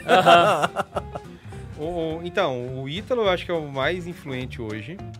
E ele. E o problema do. Problema. Não o problema, né? E a, a situação específica do Ítalo é que ele sempre falou do velho. Sempre. Ainda já virou pra câmera assim em live que começava a falar assim: Ó, você que não gosta do Olavo de Carvalho vai tomar nos. Né, entendeu? E ele não deixa. E eu ainda tenho minhas suspeitas de quando ele veio pra cá, Aquilo ali tem dedo do Ítalo. Quando Quando que? ele veio pro, pro Incor, Ah, Essa- sei. Aquilo tem dedo do Ítalo, eu, acho. Sim. É, eu imaginei esse, velho, eu, eu acho que, que ele ajudou. Porque se fosse eu, ajudaria. Se você tivesse o dinheiro do se eu Ítalo, você... aquela- se eu tivesse o dinheiro melhor, a conhecimento, influência né, que ele É. tem, velho. Ele sabe andar naquele meio. O cara é médico há sei lá quantos anos. Eu, naquela situação, velho, o agora, vamos lá, entendeu? Você vai pro Incor. Hã? Entendeu? Então eu acho que, acho que ele é um do- dos cabeças aí que vai levar a coisa adiante. Inclusive, ele já montou faculdade. O Ítalo. O Ítalo, ele tem o Academia Atlântico, onde oferece um curso de filosofia em modalidade AD, só Uhum. com os caras da alta aí, né? Galera boa, inclusive, muito boa. Ahn, depois, vem a que o Pato galera. Paulo Ricardo entra na sequência. Acho que ele Entra. pode entrar nessa lista. Sim. Mas o. Mas o Padre Paulo Ricardo não trabalha tão ativamente assim, é mais no Olavo. É, Ele trabalha indiretamente. Ah, não, sim, sim. Agora, o, Ítalo já é mais assim, de o levar Olavo de adiante. Carvalho tá no conteúdo do, do Pato Paulo Ricardo. Nas Bairando. Não, não, não. Ele, ele é o alho do arroz do Pato Paulo É, Ricardo, exatamente. tá ligado? Você Mas é come o, o, o Pato Paulo Ricardo, você tá comendo Olavo de Carvalho, só pra te avisar, tá? Mas é, é exatamente. E Mas aí, aí, a gente é, mostra, tem gente que nem sabe. Mas aí a gente mostra aquela questão que a gente falou lá no começo. Uhum. Porque o Olavo ele é muito conhecido pelos, pela sua co- contribuição, colaboração, né? Filosófica, política. Teológica, não. Ele tá lá como temperinho do Uhum. arroz que você tá comendo junto com a carne. Sim. Então, É. literalmente, pro padre Paulo Ricardo, você vai ver muito pouco do Olavo. Mas ele tá lá como a base de tudo. Outro, tem, tem um cara muito bom também, que é o, o Taiguara. Sim, aham. Taiguara Agora é tá um crescendo muito também. nível. Cinco anos atrás ninguém conhecia. Mas... Não continuo sem conhecer. O Taiguara é um Não, com cara certeza que quando deve ter eu visto vou, ele, só é, deve eu lembrar. vou, vou te explicar. O Taiguara é o cara que quando dá a eleição dos Estados Unidos, ele acerta os vencedores Ah, sei quem é. de 90%, Aham, entendeu? De estados, assim, sabe? sei. É o cara que manja muito ali da- das coisas. Então o Taiguara seria um. Tem o Felipe Martins também, que é um, um rapaz que está vindo aí muito forte. É... é um pessoal que ninguém presta atenção, mas que já come pela beirada e faz o deles de um jeito brabo e, e o olavismo tá ali também. Eu não falo olavismo de um jeito pejorativo, viu? Nunca. A gente trouxe ele pra isso mesmo. Vai lá. O- o- o- os náufragos, o Chico e o Jota, eles são alunos do Olavo há muito tempo. E o que eles fazem também é um trabalho assim que não vai deixar o velho ficar pra trás, entendeu? É, deixa eu ver quem mais. Todo. Pô, inclusive, mandar um abraço pros náufragos, que tem tempo que a gente tá tentando marcar de gravar junto, nunca dá certo. Então, um abraço pra vocês aí. A gente fica só flertando no Instagram, mas a gente tá querendo, viu, gravar. A esposa do K2 olhou pra mim e falou: viadagem. Não, mas eles, eles falaram isso. Eles falaram assim, o pessoal mandou pra assim, vai rolar uma collab com Santa Zoeira? Ele, a gente não curte esse tipo de, de viadagem, um negócio assim. Ah, mas o, o- Acho que o Silvio Grimaldo tá ali também, né? Entre os. O Silvio Grimaldo é um dos que criou a Sedete, né? Aham. Ele tá por trás daquilo É. lá. Cara, e, e eu E- colocaria o Gurgel, hein? Gurgel. Gurgel nunca vai deixar o Olavo ser esquecido, não. É, o Pô, Gurgel. o Gurgel é, é gigante na, na literatura aqui nacional. Acho que ninguém chega no, no patamar do Gurgel. Sim, Fechamos Um cinco, tem mais? tem. Ixi, Maria. O, eu acho que o cara que, que fez um, um trabalho. Assim, Um trabalho hercúleo de ordenar essa sistematização da, da filosofia do Olavo foi o Ronald Robson. que Escreveu um livro sobre o Olavo, chama Conhecimento por Presença. É, ele é um dos caras que não vai deixar a coisa parar, porque ele tá nas organizações e tal. Ele só não é muito ativo mediaticamente. Só que ele tem um outro, uma outra vantagem. Ele é ativo academicamente. Então ele tem um. um- ele até eu vi um, um vídeo dele, não sei se foi um vídeo de uma live, ele conversando com alguém, então, disse, olha, é, eu tô no doutorado, tô estudando um fulano de tal, esqueci, né, algum autor brasileiro e tal. É, meu orientador, politicamente falando, é completamente avesso a, a tudo que é, é, eu concordo. né? Ele sabe que eu escrevi o livro sobre o Olavo. Ok, muito bom, parabéns pelo seu livro. E o nosso doutorado, como é que tá aqui? Cara tá lá dentro. Entendeu? O cara tá lá dentro. E isso daí é um ponto muito positivo. Ele está lá dentro, ele é um cara que conhece, é um cara que vai colocar isso em tudo que ele fizer. Então o Ronald Robson é outro. E eu tá acho que tem a parte audiovisual também, que eu acho que o Josias também deve fazer mais algum trabalho Ah, póstumo aí sim. fora de série, velho. O, o É. Josias é um caso engraçado, velho. Hum. O Josias, acho que em 2014, eu encontrei com ele lá em Brasília, porque ele era conhecido de um amigo meu, que era lá de Brasília, e falou, pô, o Irei. Josias vai estar numa tertúlia lá e tal, e papo. Nunca imaginei Uma que o cara ia chegar nesse patamar, velho. Jesus é um cara bom. Ele, ele é. É. bom no que ele faz. Muito. Ele é muito acho- bom, velho. Não sei, se ele ter. é, Cara, aquela montagem do, do, do Jardim das Opções ficou muito boa em muitos pontos, assim, sabe? Aquele filme ele é bem feito pra caramba. Né? Ah, E quem diz que o Brasil não tem cinema bom, aqui lá é uma das amostras. E o orçamento? E o orçamento? É, eu, Se tivesse- Se tiver dinheiro, então, o Adriano ia Não, ficar mas de isso série, aí velho. é o cara que é o, o cara é o, é o que manja do rolê, saca? Ele não tem investimento Não tem estatal. nada, velho. Faz tudo autônomo, ele fez a parada Tudo- com pouco dinheiro, É entregou no prazo e ainda fez um negócio foda. Então isso é um. Entendi a referência. Ai, ai, ai, ai, ai, ai. Essa referência Olha foi lá. de peso, hein? Tem superchat da Xuxa, Butz! Temos, eu, eu- até eu entendi a, sua- a referência. O melhor foi o Ian, velho. O Ian disse assim. "Ah." Ele foi pegando. Olha lá. O Flávio mandou dois reais e falou assim: mandando só de dois mesmo para economizar pra JMJ. Ô, Flávio, você achou que. Caraca, eu, eu tenho- achei que eu não ia tocar nesse assunto aqui hoje, mas, gente, só todo mundo avisando aqui, ó. Cola aqui em mim, Bundes. Inclusive, dá um zoom. Pode dar um, dá, pode dar um zoom com a, com a câmera fechada lá, mano. Dá um zoom na minha cara. Bem frenética aqui. Pra todo... Não, esquece o zoom, vai dar muito trabalho. Amanhã, 8 horas da noite. Não perca, beleza? Tenho um compromisso com você. Vamos lá. Vamos lá. Ah, não, pô, pode pegar aí, velho. tô- pode pegar aí o, o Kibe, pô. O podcast acaba, o que fica. O Kibe é eterno, né? O Kibe- A verdade é clara e o kibe é cru. Cara, mas assim, pô, ah, só fazendo ensejo, ele não estaria nessa lista, não? Quem o. Não. O que só foi dito nas Ah, entrelinhas. não. Ai, ai. Rapaz, tem. Não, não. Eu, a- eu acho que na linha que ele segue é mais fácil estar o Agostinho Fernandes. Quem pegou a Nossa. referência pegou. Nossa! Caralho. Eu falei o nome errado aqui? Não, você falou certo. Eu pensei no presidente lá. Isso, isso, isso aí mesmo. Vocês deram uma cara, caramba, eu falei besteira. Verdade, não, não, é, é, tinha esquecido aqui. né? Eu, por um momento eu tive um lapso memorial Caralho, aqui. Wink. Caralho, Billy Jean. Caceta. Volta o cão arrependido. Cadê? Só pra falar que a gente tem um, um Samuel Alves no chat aqui, que eu não sei se é o padre, mas mandou o Max se cagar, então deve ser muito o padre. É muito Padre Samuel. O, padre, o Max não tá aqui. O Max tá no O chat? Max tá no chat. O Max tá tá no- Ah, no então, chat. então, então é verdade. Mas É. só Então- mandando um abraço pro padre Samuel aí. Caraca, olha só, quem diriam caroneiros que um dia vocês estariam do lado do Padre Samuel, só que. Ele colocou sou eu, é ele mesmo. Caceta, velho.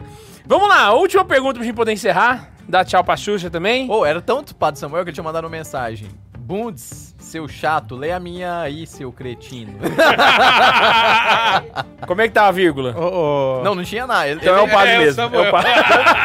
Se tá sem vírgula, é o padre. ele nem falou, ele falou, lê a minha aí. Ele nem falou, lê a minha mensagem. Falou, lê a minha aí, seu cretino. Lê, lê a minha aí, seu cretino. fa- faz o Pix, padre. Faz o Pix. É, faz o pix que a gente manda. Ai, ai. Eu também. É, tá- Tem muita mensagem. Ele tá achando que tem passe VIP. Não, não. No curso que ele, padre Paulo Ricardo, deu sobre Revolução Cultural. Cria a vírgula. todo- é, o curso que o padre Paulo Ricardo deu é todo Olavo de Carvalho. É o curso de Revolução Cultural. Ah, o marxismo Ricardo. cultural. É. É tudo Olavo de Carvalho. Aham. Não, não. Esse aí é mais explícito, né? Mas assim. É. Vou dar um exemplo aqui. Isso é uma matéria no site dele lá, da Santa Terezinha com a Greta Thunberg. Eu lavo muito, velho. Tipo assim, que o cara é dia de Santa Terezinha, o cara mete uma Greta Thunberg lá no meio, velho. Caraca, bicho. Eu... Olavo pra cacete. Vamos lá. Opa, cara. Listagem de grandes nomes do pensamento brasileiro. Aí eu já sei que você vai colocar o Olavo, mas quem que ficaria junto com ele aí? Eu vou repetir. Quando, quando as coisas faltam, Da história, né? Da história. você, você repete o que os mestres falaram. O, o Olavo disse que intelectualmente o Brasil deu quatro grandes contribuições para o mundo. Você tem que pensar que isso é todo um diálogo com, com o universal, com o eterno. né? Ele coloca sobre esses sentidos, né? Então, quando o, se fosse para ter um julgamento do Brasil, chegasse lá e Deus falasse assim: e você, o que, que você me apresenta? Aí ele, o Brasil falaria: eu tenho esses dons aqui, senhor. o, o Olavo ele fez uma, uma lista com quatro nomes importantíssimos, né? Ele menciona outros em, em, em off que também deveriam estar perto desse patamar. Mas dentro do campo intelectual especificamente ele coloca é, a sociologia do Gilberto Freire, que está em diálogo com tudo que é mundial. Até hoje tem contribuição e é importantíssima para se entender o Brasil. Ah, mas ele é isso, não, era. Você vai ler direito aí, foda-se. É, então, a sociologia do Gilberto Freire é importantíssima. Ah, um presente que o Brasil ganhou da Áustria, que foi o Otto Maria Carpo, e principalmente a sua história da literatura ocidental, porque ele tem ali um roteiro de tudo que seria importante, tudo que é basilar para se pensar o Ocidente, e ele fez isso aqui no Brasil, né? O presente que a gente ganhou da Áustria, tá em língua portuguesa no original, né, e tal, então a gente tá bem aí. Ah, depois teria a ciência jurídica, a filosofia jurídica do Miguel Reale, pai, né? Porque a forma como ele colocou a teoria tripartite do direito foi uma, uma revolução, inclusive, é uma coisa que fora do Brasil é muito bem vista, muito bem estudada. Cara, como é que o mundo dá a volta, né, mano? O cara era foda desse jeito, o filho dele depois virou o advogado do, do, do- do impeachment da Dilma, mano. O trem é Vai ter. O Brasil é, o Brasil é a Badiânia. Mano, entendeu? O não, Brasil é uma Badiânia velha. Pega a filha do Olavo, então. O Brasil não é para amadores. O Brasil, não é para amadores. o Brasil é a Badiânia velha. Brasil, mano. você tem que tancar ou você tem que deixar aí. Brasil, tanque ou deixa. Na verdade, isso. Ô, mas é muito zoado, velho. É, velho, A não dá notícia não. de hoje da filha do Olavo é que ela quer pegar a parte que sobrar. que- é, sei lá se é verdade ou se é mentira, mas eu só vi a chamada, né? Tipo assim, filha do Olavo faz pouco caso da herança e diz que o que sobrar vai dar pro Lula.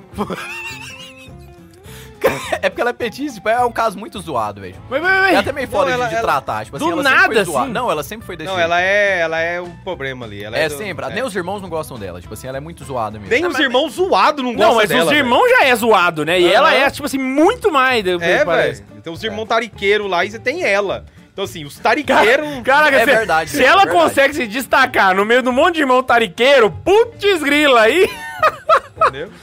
No- no- no- Mas- ou seja, num recinto onde a Gugu de Carvalho, ela se destacou. Parabéns! ó. Puta que pariu, você é um orgulho pro Brasil. que que é isso? E o pior é que ela é a mais levada a sério da turma. É claro, é porque... a- Olha pra você ver. pra gente ver o nível do Brasil. Véi, véi, véi, véi, ela tá sentada no hall onde tem um Gugu de Carvalho, véi. E, E ela é... ela tá pra baixo. Tá, tá faltando um nome aí. Hã? Tá faltando um Tá nome faltando eu ia um nome. perguntar mais E um. ela tá Mário pra baixo. Santos. Mas eu ia te perguntar do Vicente Ferreira da Silva, não, não coloca? Não, porque o, ele, ele coloca. O Vicente aparece na nota de rodapé quando ele menciona isso. Você pira? Fala, eu sei também que as contribuições do Vicente são muito boas e não sei o quê, mas a nível de originalidade e de é, expressão maior, eu vou colocar só esses quatro. Caramba. Isso aí é só no ramo intelectual filosófico. É. Ele não pegou literatura, por exemplo. Não, né? Virei. Ele, pro, pro Olavo, a literatura do Brasil, ela acaba é, quando morre o pessoal da velha guarda. Do, do recente, assim, ele não, ele não consegue ver ninguém bom, não. Não vê ninguém bom, não. Mas Caraca. Recente? Cara, Quem? tem. Eu, Ó, não eu conheço vou também, eu tô comentar- perguntando, Ah, tem? você Eu não- perguntou. Eu não conheço também. eu vou não. comentar de um brasileiro que eu estou lendo ainda, porque é livro de contos, então eu leio um de vez em quando. Que é o Alexandre Soares Silva. Se um dia você vê isso aqui, cara, eu adorei o seu livro, Um Homem que Lia Seus Próprios Pensamentos. É um livro bom pra caralho. Eu vou fazer uma confissão. Eu baixei um arquivo online, eu li o primeiro conto, fui lá e comprei o livro. Tá? Então, né? o- tá aí o- os benefícios de um, um e-book. Um e-book pode fazer. Eu baixei 0800, claro. Pirataria. Mas fui lá e comprei o livro, ou seja, né? Tá, tá Deu o aí. devido crédito. Dei o devido crédito, porque é muito bom, velho. É engraçado. Bicho, o tanto que é engraçado. Tem, tem um conto lá que é Dr. Mengele, é, fãs de Dawson's Creek. O que, que tem uma coisa que eu vi com a outra? Nada. Mas assim, é zoado. É muito engraçado. É bom pra caramba. Então, é muito, bom. Véi, é, é, sério. É muito, é muito, é muito bom. Assim, dos é, autores nacionais é, contemporâneos, eu li só o Alexandre Soares Silva e o desse é, é de né? Porque aqui no, no Goiás também eu li o, o Ademir Luiz e acredito que o romance que ele escreveu, o Ó, o de Ademir Luiz é o Ademir? O Ademir? Brother, Ah, Master, né? É, o Ademir, ele tem o o romance Fogo de Junho, Fogo de Junho, Fogo de Julho. É de algum mês que começa É. com J. É, É, algum, é isso. algum fogo de festa junina.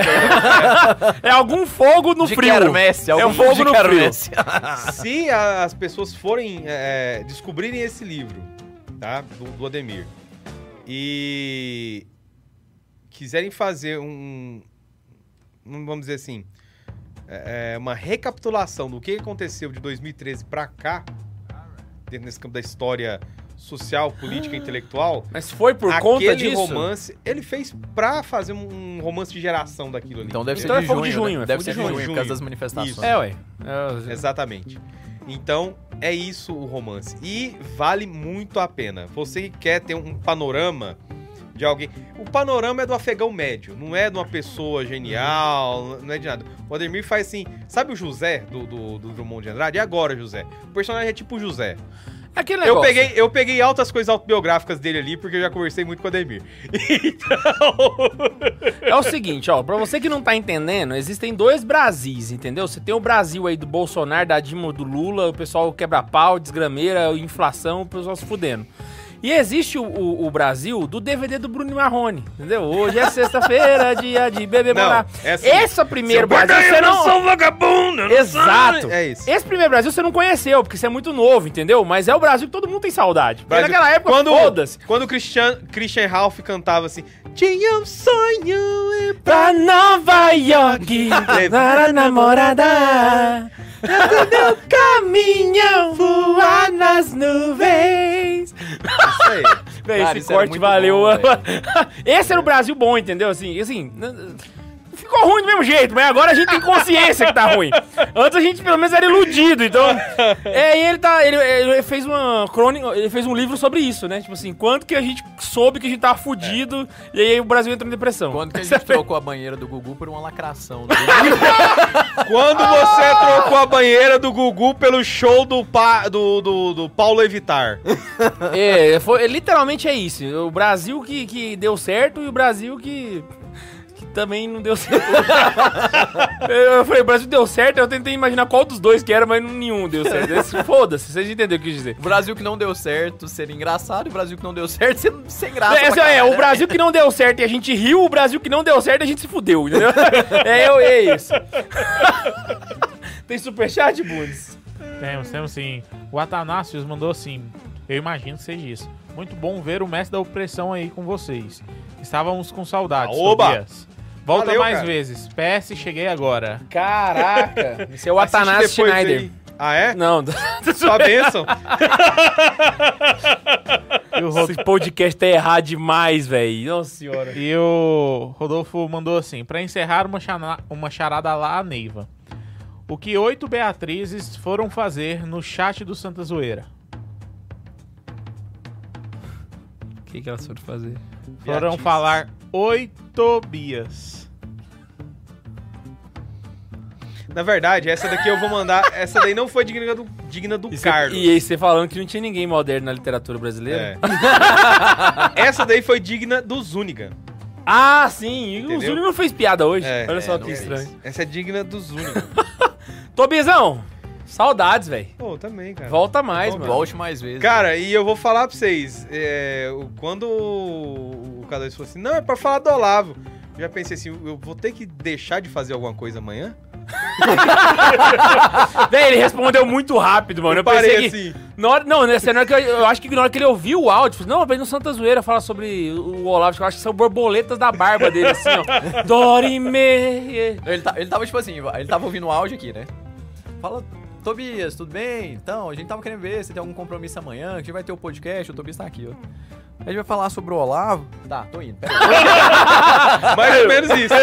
Ei, oi. Nossa, será que eu vou ter que deixar de fazer alguma coisa? Mas não, deu tudo certo. Trabalhei normal, suave, não precisei. Não, foi sussa. Aproveita esses últimos números, manda um abraço pra alguém, pra Xuxa, pra... Oh, vou mandar um abraço, mãe? acho que a Amanda tá me assistindo lá. Alô pra Amanda e pro Miguel. É, mandar um abraço pra todo mundo que falou que gostou de me ver aqui, foi bom estar aqui com vocês de novo.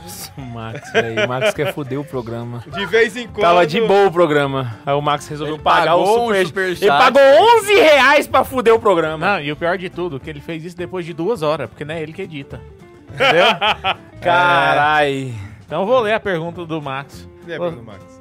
O Olavo vai ser santo ou não? Ó, eu, eu posso responder de uma forma bem clara e objetiva? Bem clara e objetiva? Cara, só Deus sabe os milagres. Então, se vier milagre, vai. Senão, não vai. O pessoal tava aí emocionado e tal. não, não, não, não, véi. deixa passar, velho. Você ia, ó. eu- Não, deixa passar. Cê Deixa. Por quê? De- a, a intenção do cara pode, inclusive, não ser nem é, processo assim, porque o cara sabe o que tá fazendo. Mas se ele botar é, que quem tá fazendo pode conseguir relato suficiente, pode manter alguma coisa. Cara, e existe só uma coisa nisso daí. Pode ser fritação, pode estar tá, tá colocando o cara na frente dos bois, mas a gente, eu vou colocar só um detalhe aqui. Né? Vou colocar só um detalhe. No Brasil, nós temos Dom Helder Câmara como servo de Deus. Exato. É isso que eu ia comentar no Instagram, eu não lembrei o nome dele, aí eu não me Entendeu? citei. Mas, Então, assim, Que abrir é, mas- processo, todo mundo abre. Mas não é, Isso nem a- não é nem uma crítica, assim, mas é, tão, é uma observação muito pertinente mesmo, que foi uma, uma reflexão pessoal que eu fiz mesmo. é, nesse sentido aí, lembrando muito do. Eu, eu não, agora eu não vou lembrar certo, mas eu acho que foi a Santa Teresona. Que falava assim que ela tinha muito medo de quando ela morresse, as filhas né, dela rezassem para que ela ajudasse elas e ela ainda não estaria no céu. Então, o primeiro movimento, na verdade, eu acho que assim, claro que pode ter esse amor, essa preocupação e tal, mas primeiro, será que, que rezou pelo menos pela salvação da alma? É isso Cara, que eu é ia a comentar. Imagina só nesse fazer. momento Olavo de Carvalho no purgatório e os fé da égua fazendo porque- carta Peraí, ele. Mas é- mas tá é o que eu melhor que nós, né? Não, Não, é, eu concordo. concordo, mas os caras podiam estar rezando missa, podiam estar rezando texto, estão lá escrevendo e-mail. Qual que é o- Puta merda. Exatamente, qual que é a observação? Não, Porque, tipo assim. O que é o? Aquele que viveu com heroicidade as virtudes. Ele viveu em grau heróico as virtudes. Exato. Então deixa que a igreja investiga isso através do, dos relatos, Sim. através do que o cara falou, através do que o cara escreveu e tal. Mas, velho, até chegar lá, velho, a gente não sabe, velho. E a gente vai, Vai olhando pra rezando, trás, são- vai é, é um rezando. ser humano humano como a E gente. você, então tem- já rezou uma Ave Maria tem- por ele hoje? Exato, velho. Então, pô, Reza antes de Maria por pensar, reza pro cara, que é melhor sobrar oração do que às vezes faltar, velho. Exato, Eu não, eu esse é o pensamento, velho. Eu falei isso no grupo, falei, velho, pô, eu acordei de madrugada e vi a notícia que o Olavo tinha morrido. Eu também fiquei, putz, velho. E aí eu re rezei um lembráveis pra ele na hora, né? E aí, É a tipo mesma assim, coisa. eu fiz a mesma E aí coisa. passou um pouquinho, velho, tipo, de manhã já tinha mensagem no, no Twitter, no, no Instagram e tal, falando pra canonizar o cara. Eu falei, porra, velho, o corpo tá quente ainda, mano. Você vê. Caralho, não, não é incorrupto Os caras é fazendo ele campanha. Aí, sinceramente, velho, eu acho que a pessoa que mais podia ter conseguido missa terço pro cara E foi o eu- cara eu que acho mais ele- eu que botou o povo pra escrever e-mail, não. mano. Não, mas é porque, velho, a partir do momento que você se dispõe a canonizar uma pessoa, você reduz a intercessão por ela, porque se Não, você vai lá sabe... longe, velho. é, velho. Porque, por exemplo, vamos trazer o São Zé Maria aqui. Quando ele morreu, o Dom Álvaro, todo mundo já começou. Falar, ah, vamos, Dom Álvaro, o que, que ele fez? Ele falou pra todo mundo, vai rezar missa Uhum. de corpo presente. Todo mundo, era missa atrás de missa e missa acontecendo ao mesmo tempo. Quem tinha morrido? Missa, missa, missa. São José Maria Escrivá. São José Maria Escrivá tinha morrido, velho. Os Então, caras, ao invés de pensar na Missa, canonização, missa, missa, missa, foi foi, pra... foi 24 rezar horas de missa, missa, praticamente. Aí, A última missa saiu o Dom Álvaro, celebrou a missa.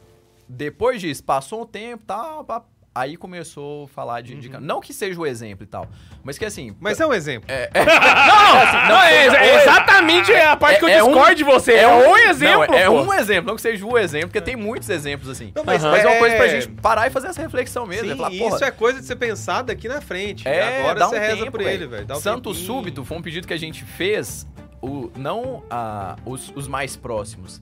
Aí é, ah, n- não é necessariamente. É, vai soar como uma crítica pessoal pra quem fez o movimento. Mas, tipo assim, o pedido de santo súbito no dia do, da- do, do velório de São João Paulo II foi feito pelo público, não foi feito pelo Bento XVI. Não foi feito pelos cardeais.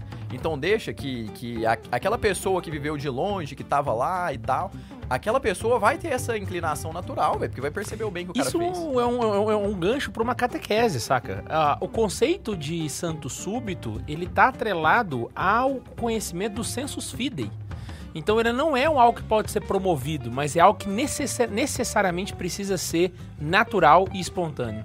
Porque o sensus fidei, ele tem a percepção pra poder pedir um santo súbito, que foi o caso de João Paulo II. Caso de João Paulo II. Entendeu? Então, a- realmente fora da casinha total. É, Ali Não, cara. o- Viagem na o maionese. é- se- as pessoas perguntaram. a minha resposta foi: olha, no Brasil, Dona da Câmara é servo de Deus. Então, pelo menos isso ele vai ser. Só que. É, cara, eu passei um dia todo preocupado, velho. O cara, o cara tinha morrido. O primeiro story seu, velho, foi reza pelo velho. Eu falei, bicho, é esse Véi, o- o- a mensagem Cê- Que agora? preocupação a mais que eu vou ter. O cara morreu agora, bicho.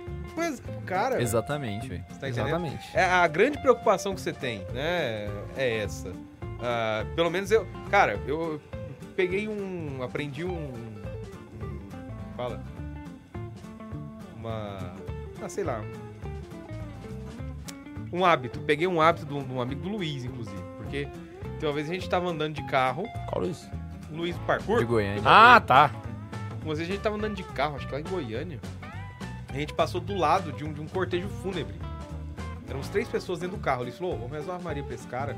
A gente não sabe como é que ele tá agora. Porra, que doido. Depois desse dia, eu comecei a prestar atenção. Se eu passo perto de um cortejo, né, se eu vejo um carro funerário passando com um cortejo e tal, sei que tem um corpo ali, reza uma Ave Maria. Você não sabe. Ah, mas vai que era, por exemplo, não- você não sabe o que que a mãe de Deus vai fazer. Você não sabe o tamanho da misericórdia de Deus. Faz o seu reza. Não, e Reza. isso é que a, a catequese tradicional ensina. É.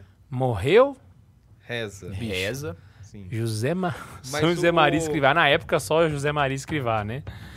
24 horas de missa pro cara, mano. Os Não, caras passaram Sa- e- 24 horas rezando Cara, missa eu- pro eu- cara, velho. Eu, eu- eu podia ter olhado isso antes, mas se eu não me engano era a Santa Teresa que falava isso também, da- das irmãs do Carmelo. Fala, todo mundo fala, não, Santa, ela falou, pô, será que quando eu morrer vocês vão rezar pra eu ir pro céu? Porque eu vou precisar.